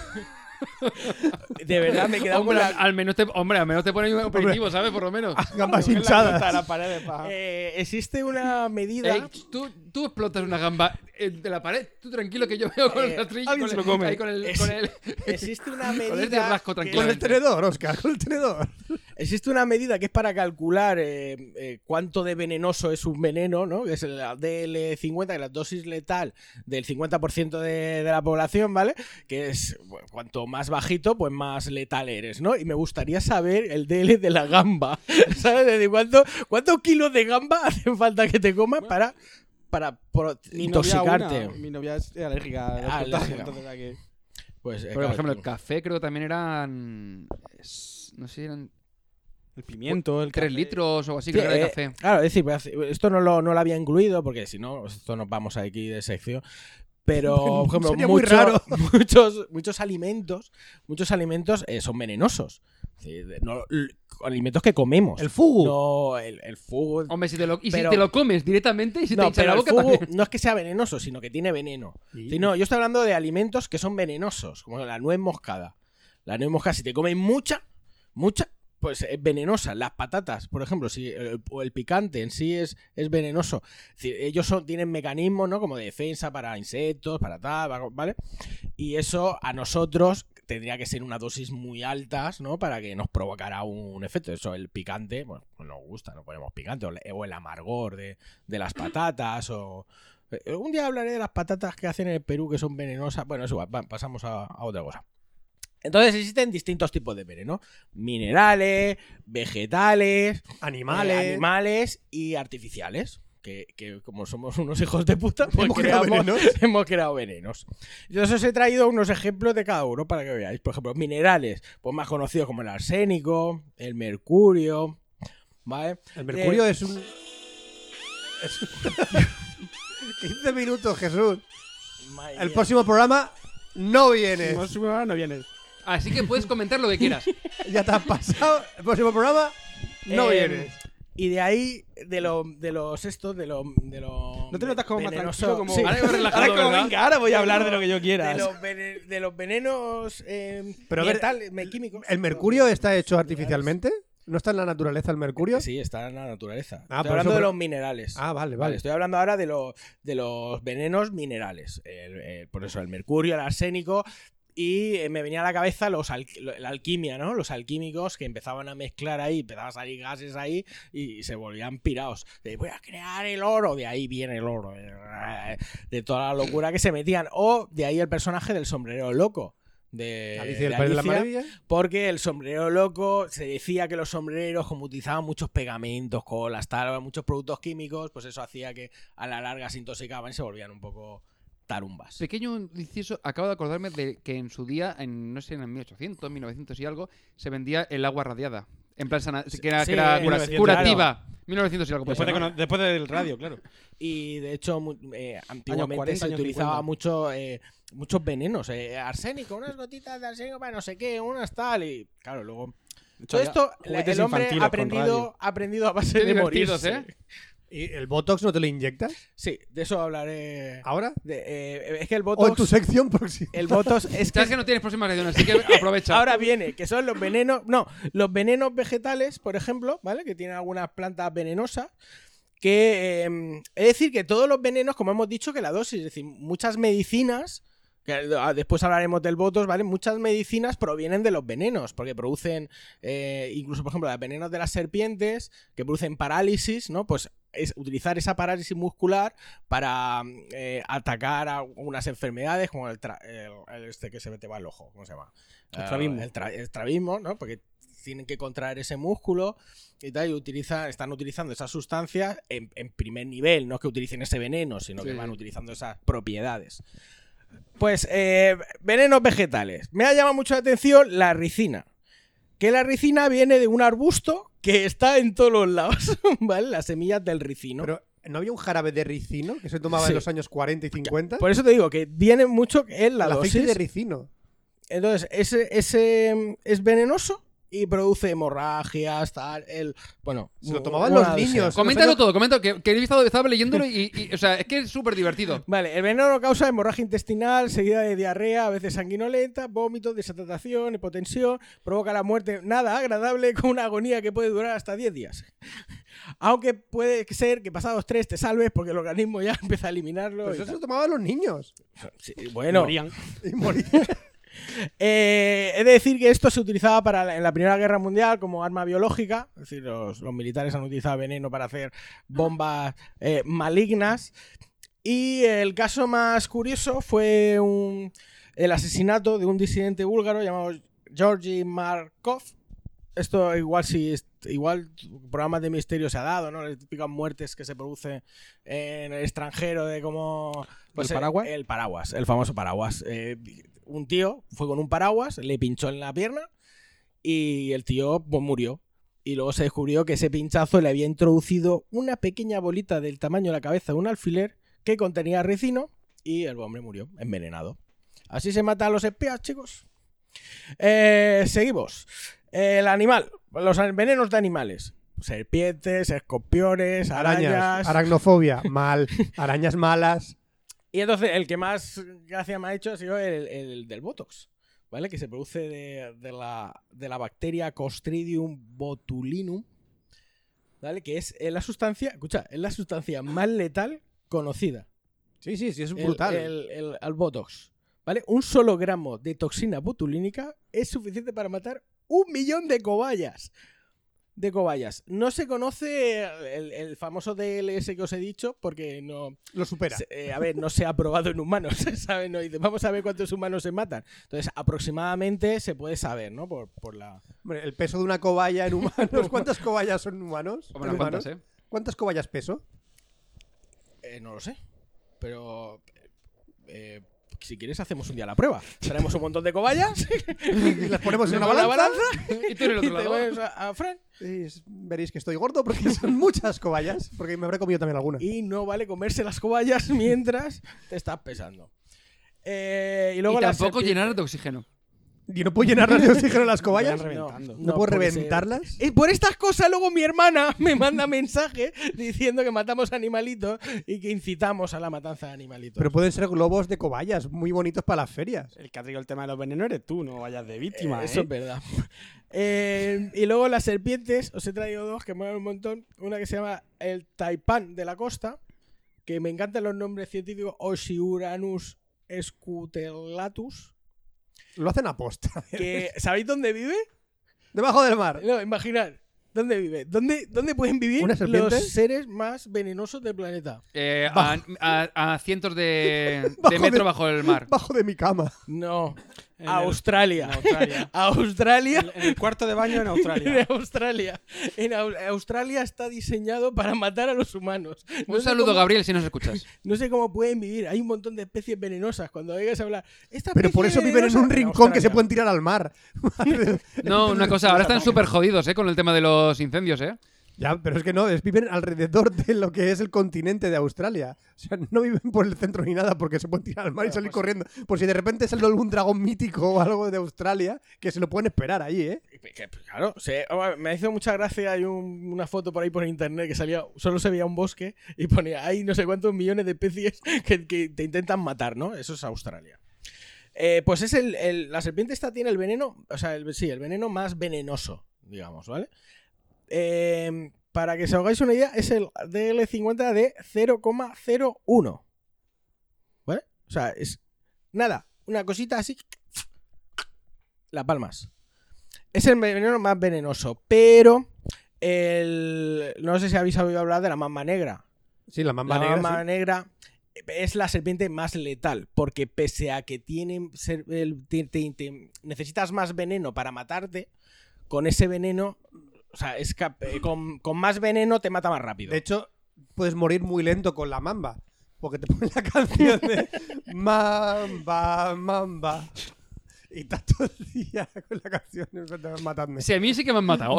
a mí me han matado. Bueno, y, y vamos a llegar al último. ¿Y ¿Cuánto llevamos esto? Veintitantos minutos. Venga, pues no estamos pasa acabando nada. ya. A los venenos artificiales. Y el que más me ha gustado ha sido el VX. ¿Habéis oído hablar del VX? Me suena el nombre. VX. Suena a, mm, a Resident Evil o algo así. Pues no, la habéis oído muchas veces. Lo que pasa es que el- la película la habéis borrado en vuestro imaginario. Que la, sale en la película de ¿La Roca? La Roca. Estaba pensando, lo digo, será, digo, digo, la película, digo, película. Esa, digo, esa Roca. roca que es el Jin Yang, ¿no? Sale, sale Sean Connery y el otro actor que no queremos mencionar. Nicolas Cage. Una cosa, ¿no has visto, Man- ¿no has visto Mandy o la de. Y Bueno, tengo unas ganas de ver la de Color Out of, of Vale, Space. ese, ese actor que se ha mejorado. que bueno, que no es que haya mejorado. es que ¿Sabéis hace, que- hace de él, pero en películas de terror chungas y ¿Sabéis- mola. ¿Sabéis que, ha crea- he leído que está intentando crear un universo cinematográfico, eh, este actor del que no quería hablar, basado en Lovecraft? O sea, empezar, No, a, no, hacer, pe- pero es que, es que, empezar a hacer películas basadas en todo el tema de Lovecraft. es que ahora la del Color Out of Space es de esa, Esa, y es que la de de Mandy es en plan terror, o sea, eh, en plan también del mismo palo, lleva varias del palo, o sea que es como que está intentando ahí reencaminarse como Sí, actor de ¿Estáis diciendo que Nicolas Cage es como un veneno que poco a poco se ha ido introduciendo y ahora lo hemos tolerado y ha mejorado nuestras vidas? Como, Tal V- como cual. el Botox. como, Tal V- cual. como V-Ball, sí, igual. No, no, no, no, no, no, no, no. ese no, no, tío, no. Bueno, pues el VX es, un- una, puta mierda porque es un arma bioquímica eh, que, aniquila a toda la población mundial. Es una extremadamente tóxica.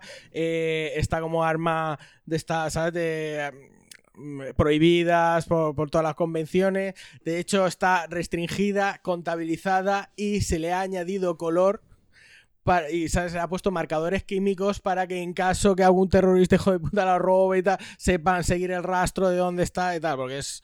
em, eh, el VX, se, esto no lo tengo muy claro, ¿vale? Porque lo, lo he encontrado en un par de sitios, pero no, no tengo la, la certeza. Pencho investigará. Creo que se, es- surgió en un Eh, inicio como... Es, eh, sujétame el cubata.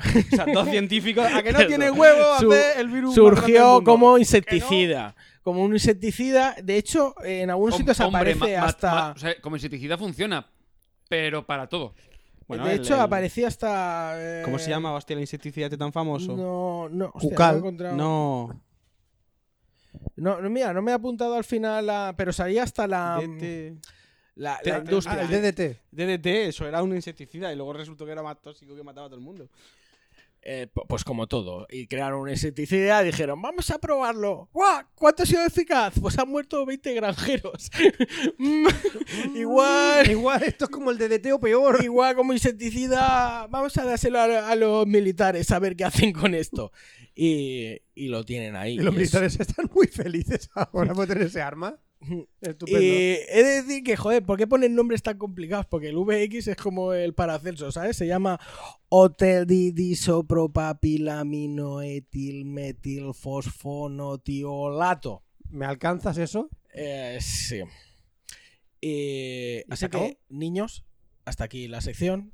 Es Niños. importante. Niños, ¿sabes que tenemos explícito, no? Pues en, to- en todos los servicios de podcast, ¿verdad? As- Así que es importante, por favor, que eh, tengáis un cuidado extremo con los venenos. Cuando veáis una etiqueta sobre una calavera, es venenoso. Si veis que vuestro amiguito come unas vallas y se cae al suelo muerto, son peligrosas. ¿Sabes un veneno muy chulo? ¿Dónde está? Bueno, no es un veneno en realidad. O sea, es un compuesto venenoso, que es cianuro. En las semillas de la, Sí. de la Claro. manzana. O sea, si te comes las manzanas, te comes el corazón y te comes muchas, no sabría decirte de cantidad, te mueres. Pero bueno, en principio, como está ahí, entre comillas, cerrada, no tienes problema. El problema es esa No, de ¿no? hecho, eh, No, todos son las esos- semillas. claro, todo- manzana, lo que- todos esos venenos en la antigüedad, los que surgían eran precisamente todas esas cosas naturales. La cicuta, eh, el cianuro. eh, el veneno ha estado en la, eh, en la historia de la humanidad por millones de, de- de historia. de- La forma más fácil de conseguir el poder.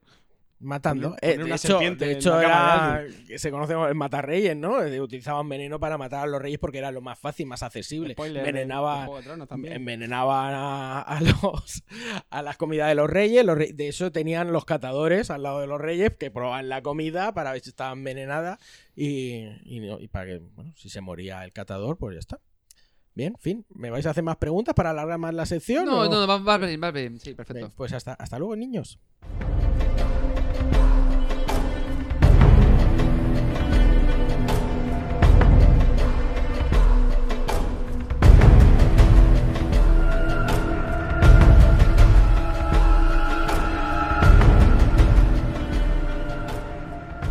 Bueno, yo como he comentado al principio, que mi entradilla esta rara que hemos hecho, eh, voy a hablar de micronaciones, porque ¿qué es una nación? Ahora que todo eso está muy de moda, que tenemos aquí en España incluso temas con eso y que no vamos a entrar, pues no le interesa a nadie.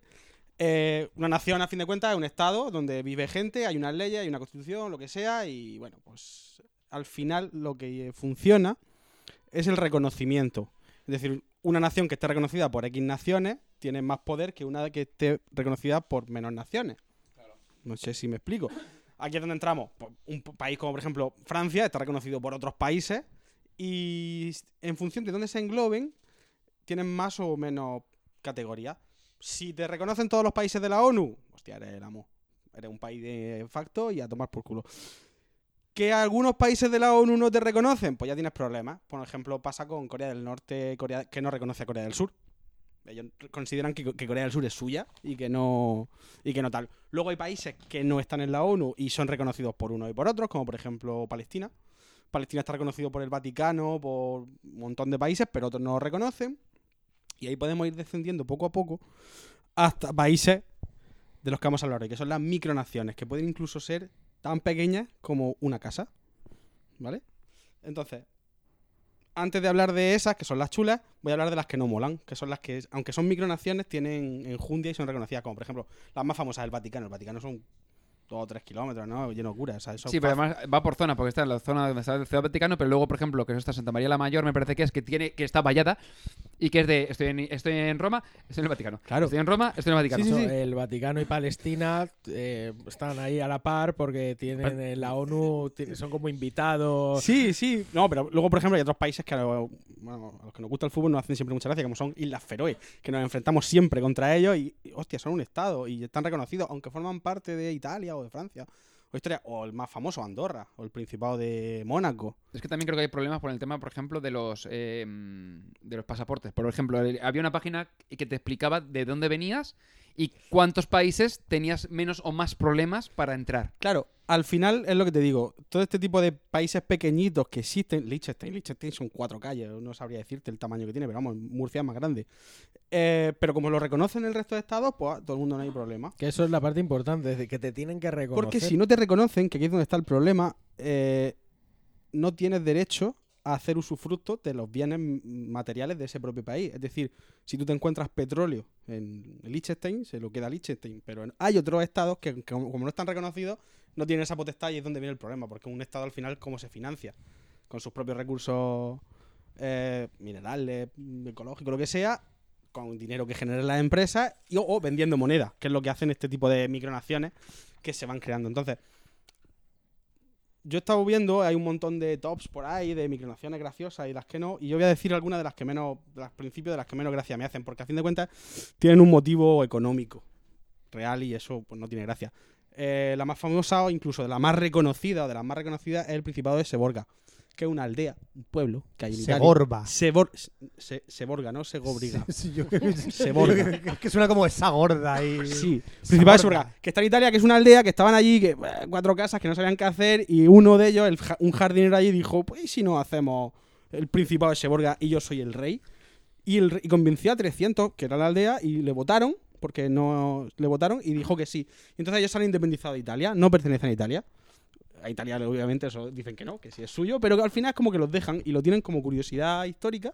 como curiosidad. Y, y a la aldea le ha venido de puta madre, porque de pronto pues tienen un montón de visitantes, mm, han hecho moneda, venden sellos y, y Bueno, pero esa moneda no tiene valor. tiene el valor que la gente le dé, el mismo valor que el Bitcoin. Claro, pero a ver, no puedes com- no puedes irte con esa moneda a hacer un cambio de divisas a otro país. Pues algunos países puede que te la reconozcan. Eso, eh, aquí es donde estamos la fiesta. Ahí Bueno. Bélgica está ahí, ahí, Bueno, ¿eh? el caso es que incluso han cambiado de gobierno. Hace poco, en, 2000 y pi- en 2017, creo que ha cambiado de. porque tienen una especie de monarquía parlamentaria como nosotros y votaron. Bueno, aquí en Alicante, yendo para el campo de, de Mari Carmen, sin ir más lejos, hay una calle que se llama Antonio el Rey.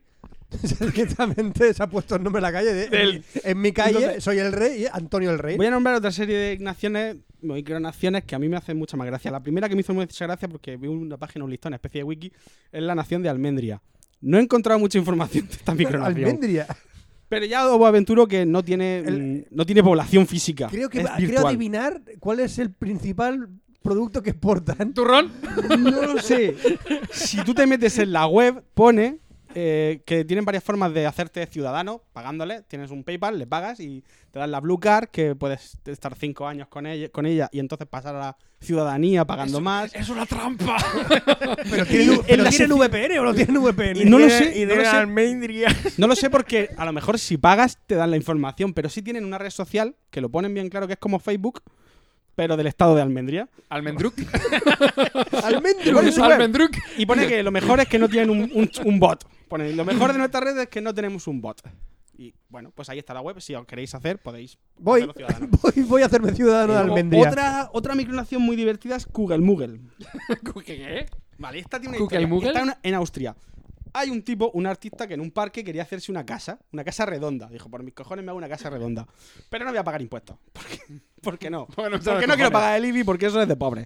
Y entonces le dijo el gobierno, pues si no pagas no te haces la casa. Dijo que no, pues me independizo. Me hago mi puta casa redonda y esto a partir de ahora es un país.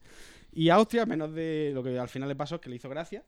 Y le han dejado, tienen ahí su casa. El tipo tiene su casa redonda en Kugelmugel. Ah, mira, ¿estás viendo la página de Almendria? Sí, es como un A ver, a ver, a ver. Es un foro. Eso tiene una mierda. Bueno. Bueno. Está en castellano. No, no, es que aquí está. Ah, vale, vale. No, pero es que no encuentras mucha información sobre Almendria. Es que tampoco te crees. Está la bandera que es Como la de Andalucía, pero en naranja. sí, como la Andalucía, pero en naranja, exactamente. Bueno, lo que Igual. decía, Pero creo que eso no es de, de, de- de- de No. eso, eh, de otra cosa. el, el Kugelmugel este al final se hizo la casa. Porque como que le dejaron hacerse la casa y ahora ya te digo, es un sitio turístico más en Austria donde tú vas, el tío tiene su valla diciendo esto no es Austria, esto es Kugelmugel. Pero pago mis impuestos porque si no, no me dejan estar No, aquí. y- al final le han perdonado y, ¿Ah, no, sí? y no tiene que pagar. Porque como se ha convertido en un, al- sitio Hostia, de. Jesús, ya tenemos, o sea, tenemos modelo de negocio. O sea, decimos, y ahora, yo sé, aquí en, en Alicante, Luceros es nuestra, a tomar por culo. Voy a mostrar aquí un, chaletito y. Es que con el tema este de las micronaciones es- hay como dos vertientes. Está la versión risa de todo este Mm. tipo de cosas y luego la versión económica, del- que le hablaremos algunas que son para evadir impuestos. Otra Pero- muy, muy Pero nadie pone impedimentos porque es una micronación. O sea, al, final, realmente al final lo de siempre, eh, si no vas y les invade, tú siguen siendo nación. Sigue siendo nación, ¿no? Siguen- ellos se consideran nación. Pagan o no pagan impuestos, eso ya es discutible. Que tontos los catalanes que De no han hecho- empezado por ahí, ¿no? Empezaron Claro. desde pequeñito. De hecho, ahora- y si no me ahora- invade, pues sigo invadiendo. Ahora hablaremos de eso. Otra nación con un nombre raro se llama Azkirban o algo así. Está en la frontera. Azkaban. Está en la frontera de Israel, con lo cual su par de huevos el colega. Hostia, pues un tipo que en la frontera de Israel y Palestina va a decir, pero no. Ni judíos ni palestinos. Eh, eh, Israel y el Líbano, eh, su casa decidió que era otro país. Y entonces, eh, al final Israel, que no es muy derecha de dejar tema de impuestos, pues al final le dejó y allí vive el tío. Y dice que es su país y funciona por internet, tiene su moneda, tiene su himno, tiene su bandera. Su puta casa. En su puta casa, con su hijo. Él es el rey, su hija es la princesa. Antonio el Rey, pero en Israel. Algo parecido. Esta ya sí es de las más. Bueno, hay otra también del estilo que se llama North Dumpling, North Dumpling. que es del dueño de Segway.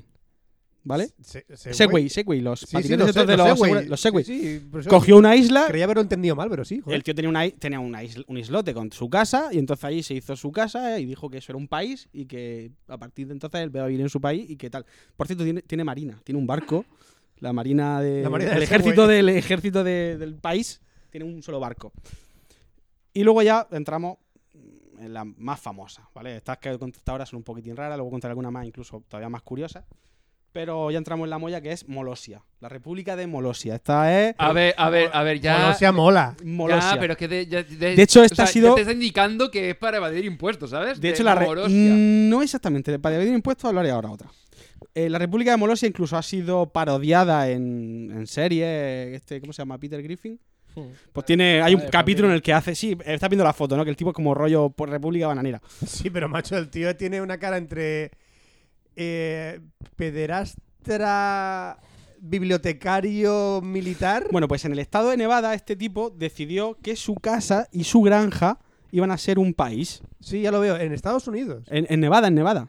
Sí, sí. Y entonces el tipo eh, declaró la República de Molosia, declaró que es un estado aparte independiente, que no rinde cuenta Ah, a nadie. Molosia, que vende con R. No, No, no. que mola, Mol- mola. Molosia, que Mol- mola, vale. Ah. que mola. Molosia, que mola. Molosia.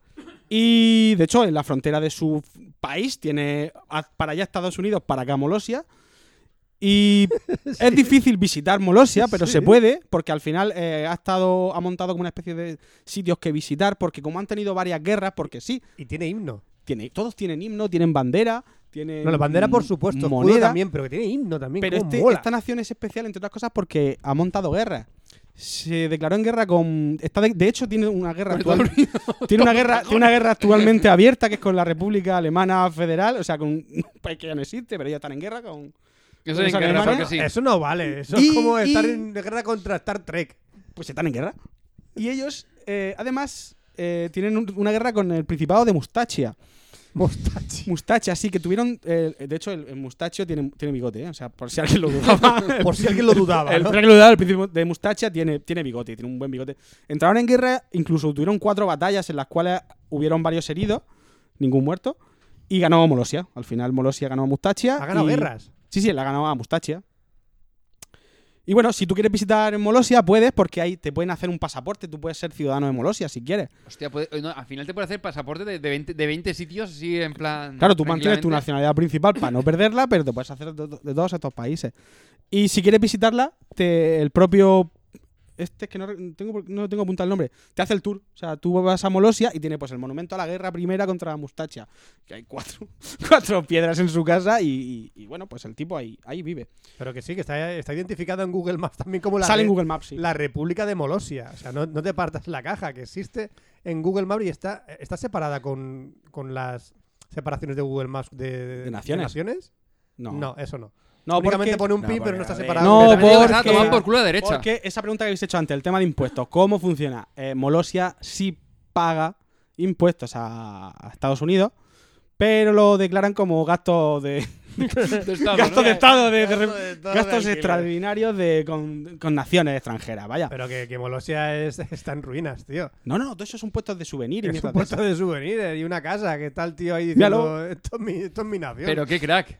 Sí, sí, sí. Eh, te lo enseña él. Si tú vas a Molosia, él te hace el tour. Hombre, no. Está prohibido, por si alguien quiere visitarlo, está prohibido introducir armas, cebollas eh, y cualquier producto que venga de Texas.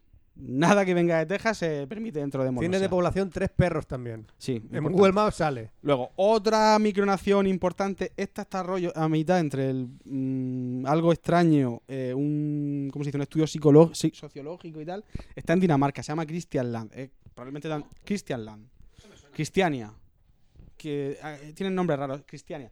Vale, en Copenhague, en la ciudad de Copenhague, hay X calles, un barrio que es otro país. De hecho, tú al cruzar te pone, ya no estás en la Unión Europea, estás en Cristiania. Vale, tiene un ambiente rollo hippie, como rollo comuna, tú no posees nada allí. Si tú vives en una casa allí y te vas durante seis meses, pierdes la casa. Mira, como- eso no pasaba en, en Palestina, ¿puede ser? ¿Por ahí? Mm, No lo sé. Pero vamos, que Creo es, que en plan de que te quitaban la casa. Si Es tú una te ciudad- ibas de vacaciones y cuando volvías ya no tienes casa. es un país, digamos, Me suena independiente. del palo. Se autogestiona. de Gaza o por ahí. se autogestiona a través de, los, pues, de las visitantes que dejan dinero y todo el rollo. Y luego también se gestiona con algo muy interesante y es la droga. En Cristiania está permitida la droga. Blanda. Mm. La ¿Dónde? marihuana. ¿Cómo o sea, se llama? Cristiania, Dinamarca. O sea. De hecho, la calle principal de Cristiania es la calle de los camellos. Se llama así literalmente. Y hay una plaza donde tú vas a comprar droga. Camel Square o así. Mm, Creo que lo había apuntado, fíjate. No, pero lo he apuntado en castellano. Bueno, Fran seguro que lo encuentra ahora. eh, La ciudad- el caso la- es que ahí hay un rollo porque, claro, Pero tienen- esto, esto es grande, ¿eh? La Sí, es un barrio, es un barrio de Es- unos es mil enorme, habitantes. tío. Un barrio de unos mil habitantes. es Claro, enorme. muchos ricos se han hecho la casa allí porque allí no pagan impuestos. Porque Claro. Dinamarca, aunque tiene problemas con ellos porque está a mitad entre camino, digo, entre el tema hippie, el tema ocupa, o sea, es un rollo, ya te Sí. digo, amor libre. Ujú. Qué bueno que ahí están. Así que sí. No, no, pero es que incluso les separa un río que están muy bien marcados como aquí empieza mi territorio y aquí termina el tuyo. Es que... Sí, y ya te digo, eh, también entra el tema de las leyes, de como que no puedes plantar droga, pero sí puedes venderla, pero claro, la droga no puede venir de la nada, o sea, tiene que aparecer de algún sitio, entonces, eh, una cosa curiosa. Sí, es un poco así en plan. Sí, es como a un lado de una foto ves todo lleno de pintadas, hecho una puta mierda, y al otro lado de la calle ves casas normales y gente paseando. Es muy extraño. Sí, Luego hay otro, otro, otro país que no tiene nación física porque el tipo que digamos el presidente, el príncipe, no recuerdo el nombre, se llama el dominio de Melchizedek, que no dice exactamente dónde está, pero aquí sí ya entramos en temas de ilegalidades y tal, porque hay hasta 300 bancos que su sede está en, en el dominio este de Melchizedek y básicamente es un sitio para evadir impuestos rollo Panamá, pero de mentira. O sea, Ya, directamente ya. ni existe. O sea, los país. Papers es de pringados. No sé si me explico. O sea, en Panamá hasta te pillan. Allí no, porque no existe. No, no hay posibilidad de que físicamente nadie entre a la sede de ningún sitio a llevarse tus papeles, porque no, no están. porque no existen. Luego hay otro sitio que es la Repu- Vale.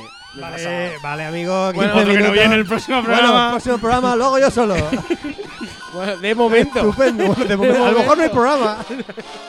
Voy terminando entonces. Otro sitio, esta historia me la he leído un poco por No, no, tengo que terminar, ¿sabes? Ahora da igual. No, no, no, Relájate. es que me queda la importante.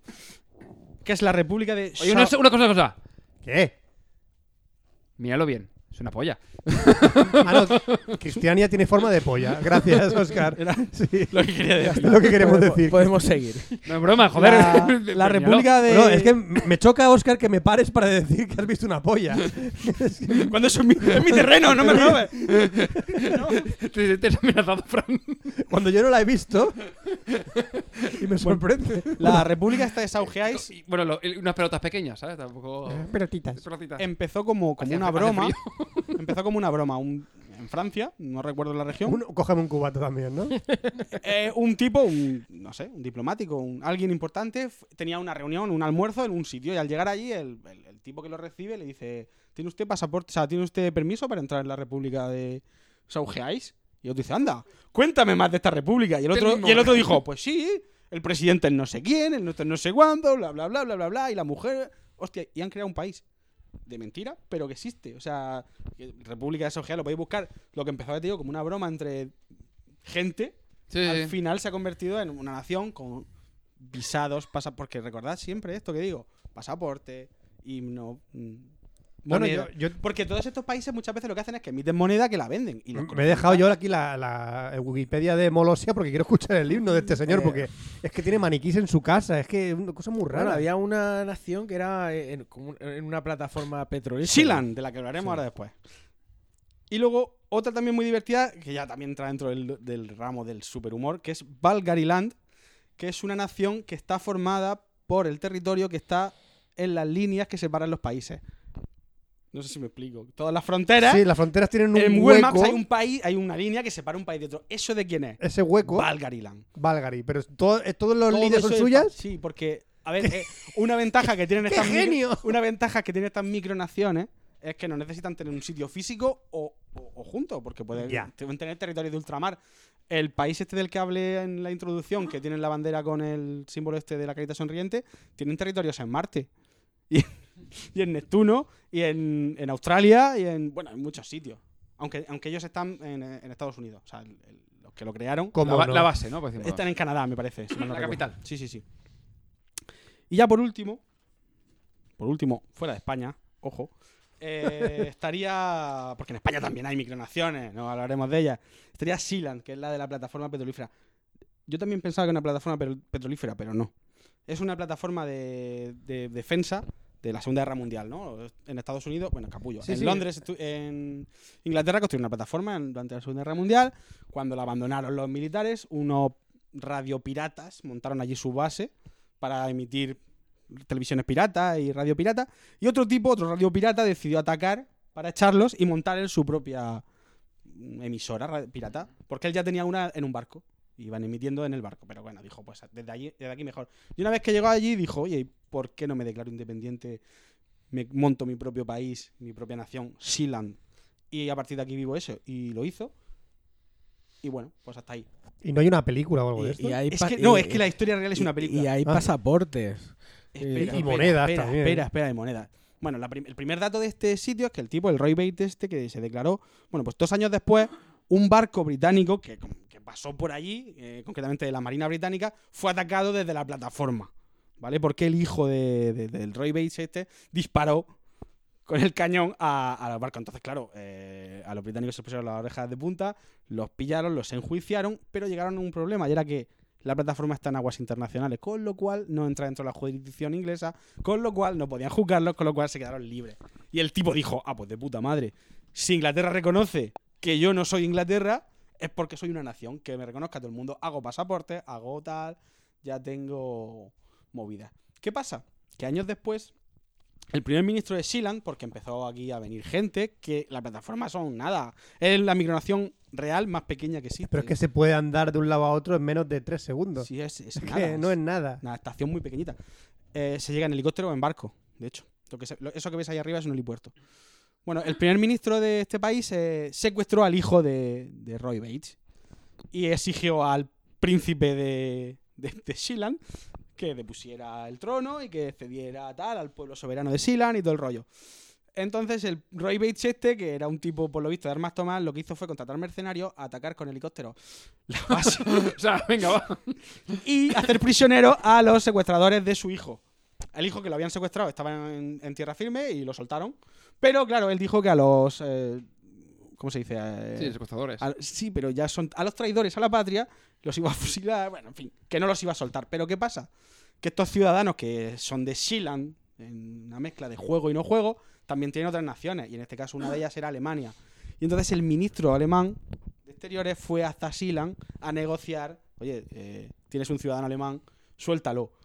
Con lo cual el tipo dijo, joder, si es que hasta ha venido Alemania aquí a reconocerme, ¿no? Ay, a veces le Pero Alemania dice que no, que ellos mandaron al ministro como lo hubieran mandado a cualquier sitio. O sea, no lo mandaron en calidad de emisario oficial Sí, sí, sí. contra una nación. O sea, no fue a China a, a coger presos. Eh, bueno, el tipo murió y ahora el regente es el hijo.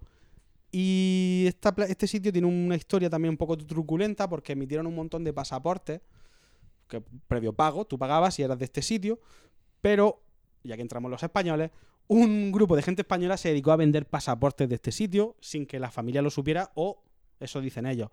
Y acabaron casi todos, en gran parte, en manos de criminales de, de la parte del este de Europa. De hecho, el asesino, eh, Silan, llegó al mundo cuando el asesino de Gianni Versace se reveló que tenía un pasaporte de este sitio. Y era como, hostia, esta gente está dando pie a las mafias y a un montón sí, sí. de... Porque claro, eh, tú vas a, a España con un pasaporte de Silan y te para el guardia, o sea, el, el guardia civil te para diciendo de dónde vienes, es normal. Pero te vas a otros países con otras leyes, otros, digamos, menos interés, y Silan es un país tan válido como Islas Feroe o u otro, ¿no? No sé si Sí, me sí, entiendo. Revocaron todos los pasaportes y empezaron a vender nuevos. y desde entonces, pues ahí viven. Esta gente vive de, de esto. Pero que de pescar. No, no, no, no. Que están encima de una los plataforma. de pasaportes, vender de todo esto. pasaportes. Tú ¿De quieres vender viajar, pasaportes? tú quieres viajar a un país. Pero tienes de marketing de pasaportes. Podemos decir, tú eres, un- tú eres, pales- tú eres no sé, eh, pakistaní y quieres viajar a la India. No puedes. Porque te van a parar en la frontera seguro. Y le dan un pasaporte de Te compras un pasaporte de esto y con suerte, si no te pilla el, el tío más avispado del mundo, te deja pasar porque tú vienes de un país que existe y tiene un pasaporte y es oficial y, y si buscas en internet existe. ¿Qué te parece? Una gilipollez. El Pues planeta es hay- tan tonto. Millones, hay miles. Hay incluso una, porque ya os lo digo a los oyentes que no llegáis de Cataluña, que hay una micronación, no recuerdo el nombre, pero está en Hospitales del Llobregat, que es un barrio, que son varias calles, que se han independizado o quieren independizarse y han montado una república católica de no sé qué, y ahí estamos. O sea que, al final... O Tabarnia, que también se comentó en la coña. Claro. Pero ya- era un poco más de coña lo de Tabarnia. Sí, pero el, el problema es que al final tú te independizas, pero no sabes cuántos de dentro tuyos te van a independizar. De hecho, esto le pasa a Rusia, Imperio de la remunta. que Rusia... No, espera, estoy ahí de remunta, estoy buscando. Remunta, remunta, efectivamente. Es remunta, vale. Remunta, Pues se llama Imperio de la Remunta. La remunta. Son cuatro. No, espera, es un barrio de. de en vez de hospitales. la estelada, en vez de- ellos en vez de poner una estrella en la bandera han puesto Un sol. Un sol. Hombre. Vamos a ver. Vamos a ser menos nosotros. Tiene cinco o seis puntas, pues nosotros ponemos veintitantas puntas para que sea un sol. Pero pasa, por ejemplo, que eh, hay un montón de países de la Unión Soviética que cuando que se van desintegrando, ¿no? O sea, que, ah, por ejemplo, cualquier, cualquier sitio de Georgia, de la zona de Georgia, que quiere independizarse de la propia Georgia, Rusia la apoya. Porque a Rusia le interesa que Georgia se autodestruya para Claro. decir, "Eh, vamos para allá con los tanques. Y no hace falta que tal. O sea, que aquí hay movidas. Y luego, ya para terminar, mm, os voy a traer una. ¿De, ¿De dónde? De Murcia, por supuesto. Murcia también tiene su propia micronación, aunque ya está extinta, ya no se puede ser. Se llamaba Timeria. Estaba en Cartagena, era una micronación, tenía como unos 70 habitantes de, de la zona de Murcia, de Cartagena, de, casi pegado al mar, para el que no conozca Murcia. Y como dato curioso diré que el plato nacional de Timeria era el pan tostado con aceite y tomate. O sea Eso es de Cataluña. Eso dicen los catalanes. Pero a lo mejor Timeria ¿Eh? tiene, tiene la, la potestad de ser el pan, el Eh, producto ojo, nacional. cuidado. Ya está extinta. Ya, no, ya se disolvió. O sea, no- Ta- También me parece muy curioso, eh, esos son, claro, son naciones que tiene gente. O sea, tú todo lo que has mencionado Sí, son sí, sí, territorios habitantes que y- tienen habitantes. Ciudadanos. Luego también hay territorios que no son de nadie. Que están ahí, son, son, son na- naciones vacías, que están en disputa y son terrenos que tú estás ahí y estás en tierra de nadie. Hay una en la frontera de, hay, de cuando se repartieron Yugoslavia y Croacia y toda esa zona, no sabría decirte qué país, hay una zona que es liber- libertaria, Liberland, de dos tipos que dijeron, pues si esto no lo reclama ni Yugoslavia ni ni otro, pues, Pues- para nosotros. Y ya está. Y son las discusiones Y de momento- la frontera. Y de momento es suyo, porque mientras no vengan los militares a quitarlos, porque, por ejemplo, a ver, un tipo hizo la República de Minerva, que para los que hayáis jugado al Bioshock, eh, del rollo del Bioshock, o sea, como rollo utopía, quería montar un país donde fuese súper liberal, fuera de gobierno, donde la ciencia fuese lo máximo. ¿Y qué hizo? Cogió barcos, los llenó de arena, se fue a un arrecife, hizo una plataforma con ese, montó una torre y cuando ya lo tenía todo más o menos para empezar la República de Minerva, de Minerva, un país de al lado, Tonga, Tunga, es que no recuerdo el nombre, le invadió. Y tomar por culo la República de Minerva, que acabó. Ya me la jodido, ya me la jodido. Ya lo tenía, de- pre- no mira, pueden- lo tenía esto ya preparadito, ya Ahí me la ha ibas a ir a Minerva, pues no puede. Hay una historia eh, de, de territorios de estos que están vacíos, que están en bueno, vacíos, que están en disputas entre que no se ponen de acuerdo o en la Eso. frontera de esto es mío y el otro esto también y, y no son de nadie. Eh, y un- hay una historia de una familia en Estados Unidos que su, su- su hija le dijo, yo quiero ser una princesa de verdad. Y entonces cogió a la chiquilla, se la llevó al territorio, no, esto no hacerlo porque son territorios que están minados y el, y el Sí, imprudente se llevó a su chiquilla ahí y entonces puso su bandera y dijo, este territorio es mío, yo soy el rey y mi hija la princesa. Sudán del Norte o algo así, una movida de Creo que estaba, pues sí, est- estaba por, um, no sé si era el, eh, frontera con el Líbano o no, bueno, sí, no, sí, sí. no sabría deciros ahora exactamente dónde está, pero Pues- todos esos territorios, cuidado, porque están en disputa y normalmente están con minas y, y- Sí, sí, que no con es mejor- mala gente. ¿El mejor sitio para ir a pasear? No. No. Otra, otra, ya rápido. Eh, Hutton, no me acuerdo dónde está. Bueno, que esta sí, es- en Australia hubo un tipo que no estaba de acuerdo con las cuotas de que tenía que entregar, que el de- tenía que entregar tantas cantidades de trigo y tal, una serie de granjas, a Australia. Y como no estaban de acuerdo, le dijo, pues una polla, a partir de ahora nosotros no somos de Australia, no rendimos cuentas contigo y pasamos de ti. Y claro, como Australia, pues, para enviar los tanques necesita echarle gasolina Dije, "Haz lo que te dé la Por gana". culo. Al final son cuatro granjas que se han establecido y tienen carácter eh, reconocido en cierta forma porque por lo visto ellos hicieron un escrito al país y tal, o sea, au- auspiciando que la ley de 1492 de la corona británica dice que mientras sirva a la corona británica tú te puedes independizar, ¿no? Ellos lo pidieron y como nadie les contestó en contra, eh, eso se fue a la mierda y desde entonces ellos dicen que ellos son Pero eso era una colonia, son un país más Un que se de la Commonwealth. de la Commonwealth, que, Pero que eso era rige- como, como no, o sea, renovar el, el contrato de Movistar cuando tú no podías negarte. Es decir, si tú no me contestas, te renuevo el contrato. Pues ellos, Vale, al- vale, pues ellos alegan y ellos eso sí que no pagan impuestos. Ahora tienen su, o sea, lo que hacen es vender sus productos, su lana, su trigo y tal a, a Australia a precio que ellos consideran oportuno, sin tener que pagar impuestos. Espectacular, micronaciones. Y dato curioso de hoy, hoy grabamos hoy 15 de noviembre, 15 de noviembre, 15 de ¿os noviembre. Hoy ha salido en el chollómetro que es un pueblo de Murcia está a la venta por 400.000 euros, un- una aldeíta que si alguien tiene el dinero, le podéis entrar al chollómetro y buscarla, que podéis comprarla y montar vuestro propio microestado en Murcia. Bueno, o pueblo al O menos. pueblo, vamos, yo no querré independizarme. Bueno, además está de puta madre, tiene como casitas así en plan medieval, eh, con piscina, yo lo he visto y... Eso para coger, habla con, Claro, tele- con, móviles- Telefónica, que nos ponga la fibra y nos mudamos que ahí. Cuidado con las micronaciones porque, claro, estás ahí en tu pueblecito y dices, ay, me está dando un infarto, voy a llamar a la ambulancia. Y la ambulancia, no, lo siento, no podemos cruzar la frontera. Me, véngase arrastrándose Es que- hasta aquí. a, a ver, Jesús, es que te pones lo peor. Tú Hombre, negociarlo, porque Christian Lang, los bomberos y la policía sí pueden entrar, siempre y cuando que no sea para meterse con los camellos. Los camellos allí son los amos. No, pero tú perfectamente puedes decir, no, me hago mi, no mi coronación, me hago mi pueblecito con este de... y Oye, y tú pagas lo que tengas que pagar y tienes tu pueblecito, ¿sabes? Bueno, es... Para ti. eh, Sheldon Cooper tenía su propia micronación en su piso. Tenía su propia bandera, su himno y... Y esto, o sea, que esto... Pues eso. Yo tengo ganas de tener mi, mi propia... ¿Hacemos una nación? Yo ya la tengo en mi casa. Pero tienes ya el pasaporte.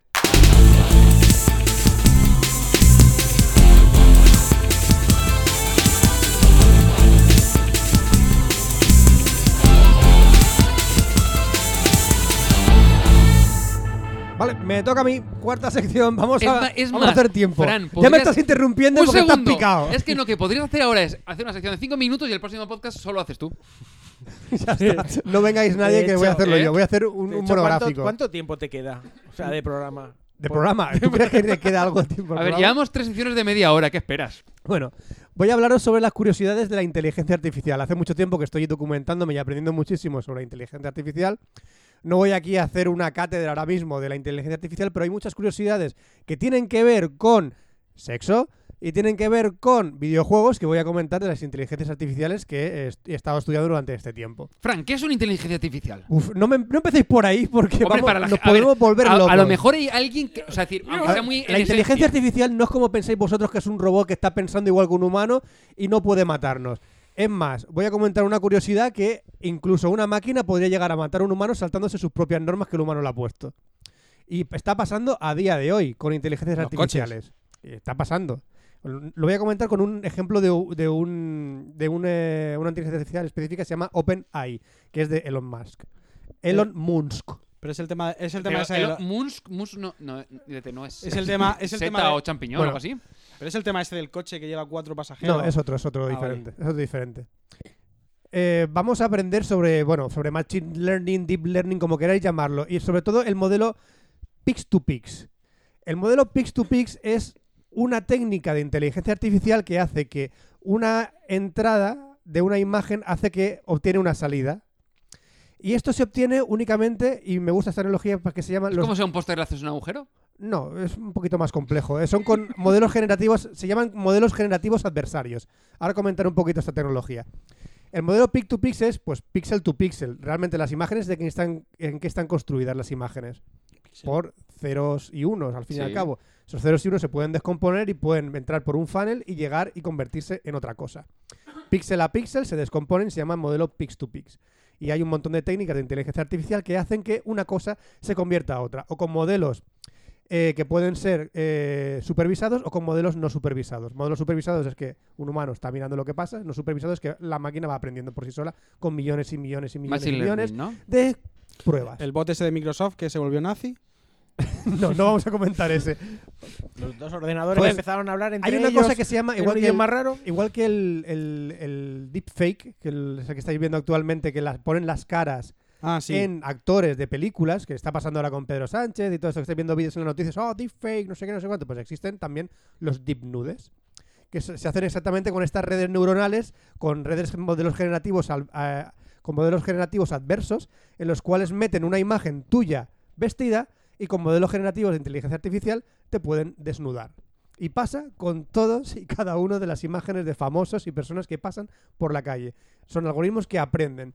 Un segundo, Fran, explícalo para tu abuela, porque aquí habrá gente que se está perdiendo desde Vale. hace rato. Al fin y al cabo lo que tenemos son redes neuronales. Redes neuronales son pues como grandes ordenadores que están procesando mucha información, ¿no? Y tú les das una cosita y la red neuronal la pasa por ahí y hace y aprende sobre ella y la escupe. Y dice, esto es una gente desnuda y dice, la, y dice, la y dice el humano, no, no has pintado una gente desnuda. Vuelves a meterle un input. vuelve a pasar por la red neuronal y dice, he pintado una persona eh, desnuda, casi, te has acercado. Y poco a poco él va aprendiendo hasta que empieza a pintar a gente desnuda. Estos funnels, pues son un montón de, de conceptos que no quiero entrar tampoco a este tipo de En conceptos la serie Silicon Valley hablan de eso. hablan de este tipo de, de tecnologías. Pues este modelo de Pix-to-Pix sirve para que los ojos de los robots puedan incluso eh, convertir imágenes que les llegan de los coches y todo eso y convertirlos en objetos reales e identificarlos. Pues yo cojo el modelo Pix-to-Pix, lo descompongo, aprendo sobre él y digo, esto es coche, esto es farola, esto es tal. Sí, lo que utiliza, por ejemplo, tal". Google Fotos para decir, oye, quiero que me pongas fotos de croquetas. Y te busca la foto de, cro- de croquetas que has hecho en. Incluso tú le puedes dar la tiempo. forma de un bolso y decirle, esta forma y esta silueta es un bolso. Píntamelo como si fuera un bolso y me hace la textura, me hace la fotografía y me engaña a mí como humano pensando de que eso es real.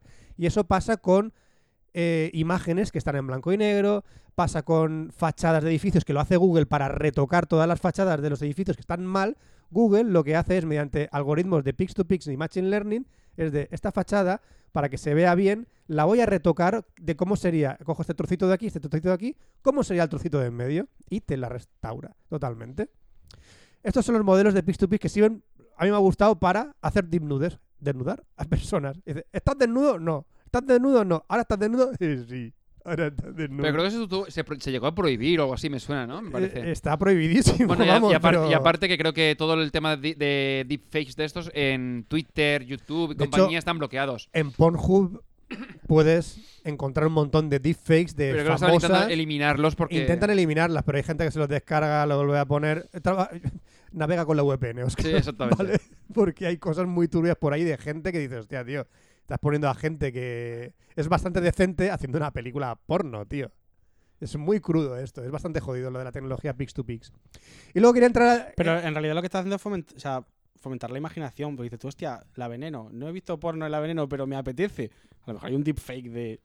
Hay deepfakes de cosas muy, muy turbias, realmente de cosas muy turbias. No quiero entrar a ese terreno porque realmente necesito una VPN de filtro para entrar a ese terreno. Es una tecnología que, que existe a día de hoy y, y funciona a la perfección prácticamente. Tú no sabrías diferenciar una, una fotografía pix to pix de si es realmente una persona desnuda real o no. Es prácticamente imposible.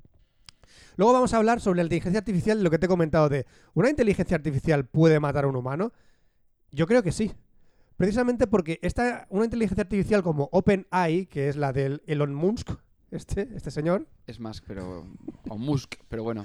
Elon Musaka, ¿Musk? ¿Es, es, ¿es el Elon Musaka, O Elon Money. pues estos hicieron eh, un experimento. Y evidentemente este experimento estaba creado por humanos e intentaban hacer que un grupo A encontrara a un grupo B, es decir, que jugaran al escondite. Entonces, unos hombrecitos empezaban a empezar a aprender a esconderse y otros hombrecitos tenían que empezar a encontrarlos.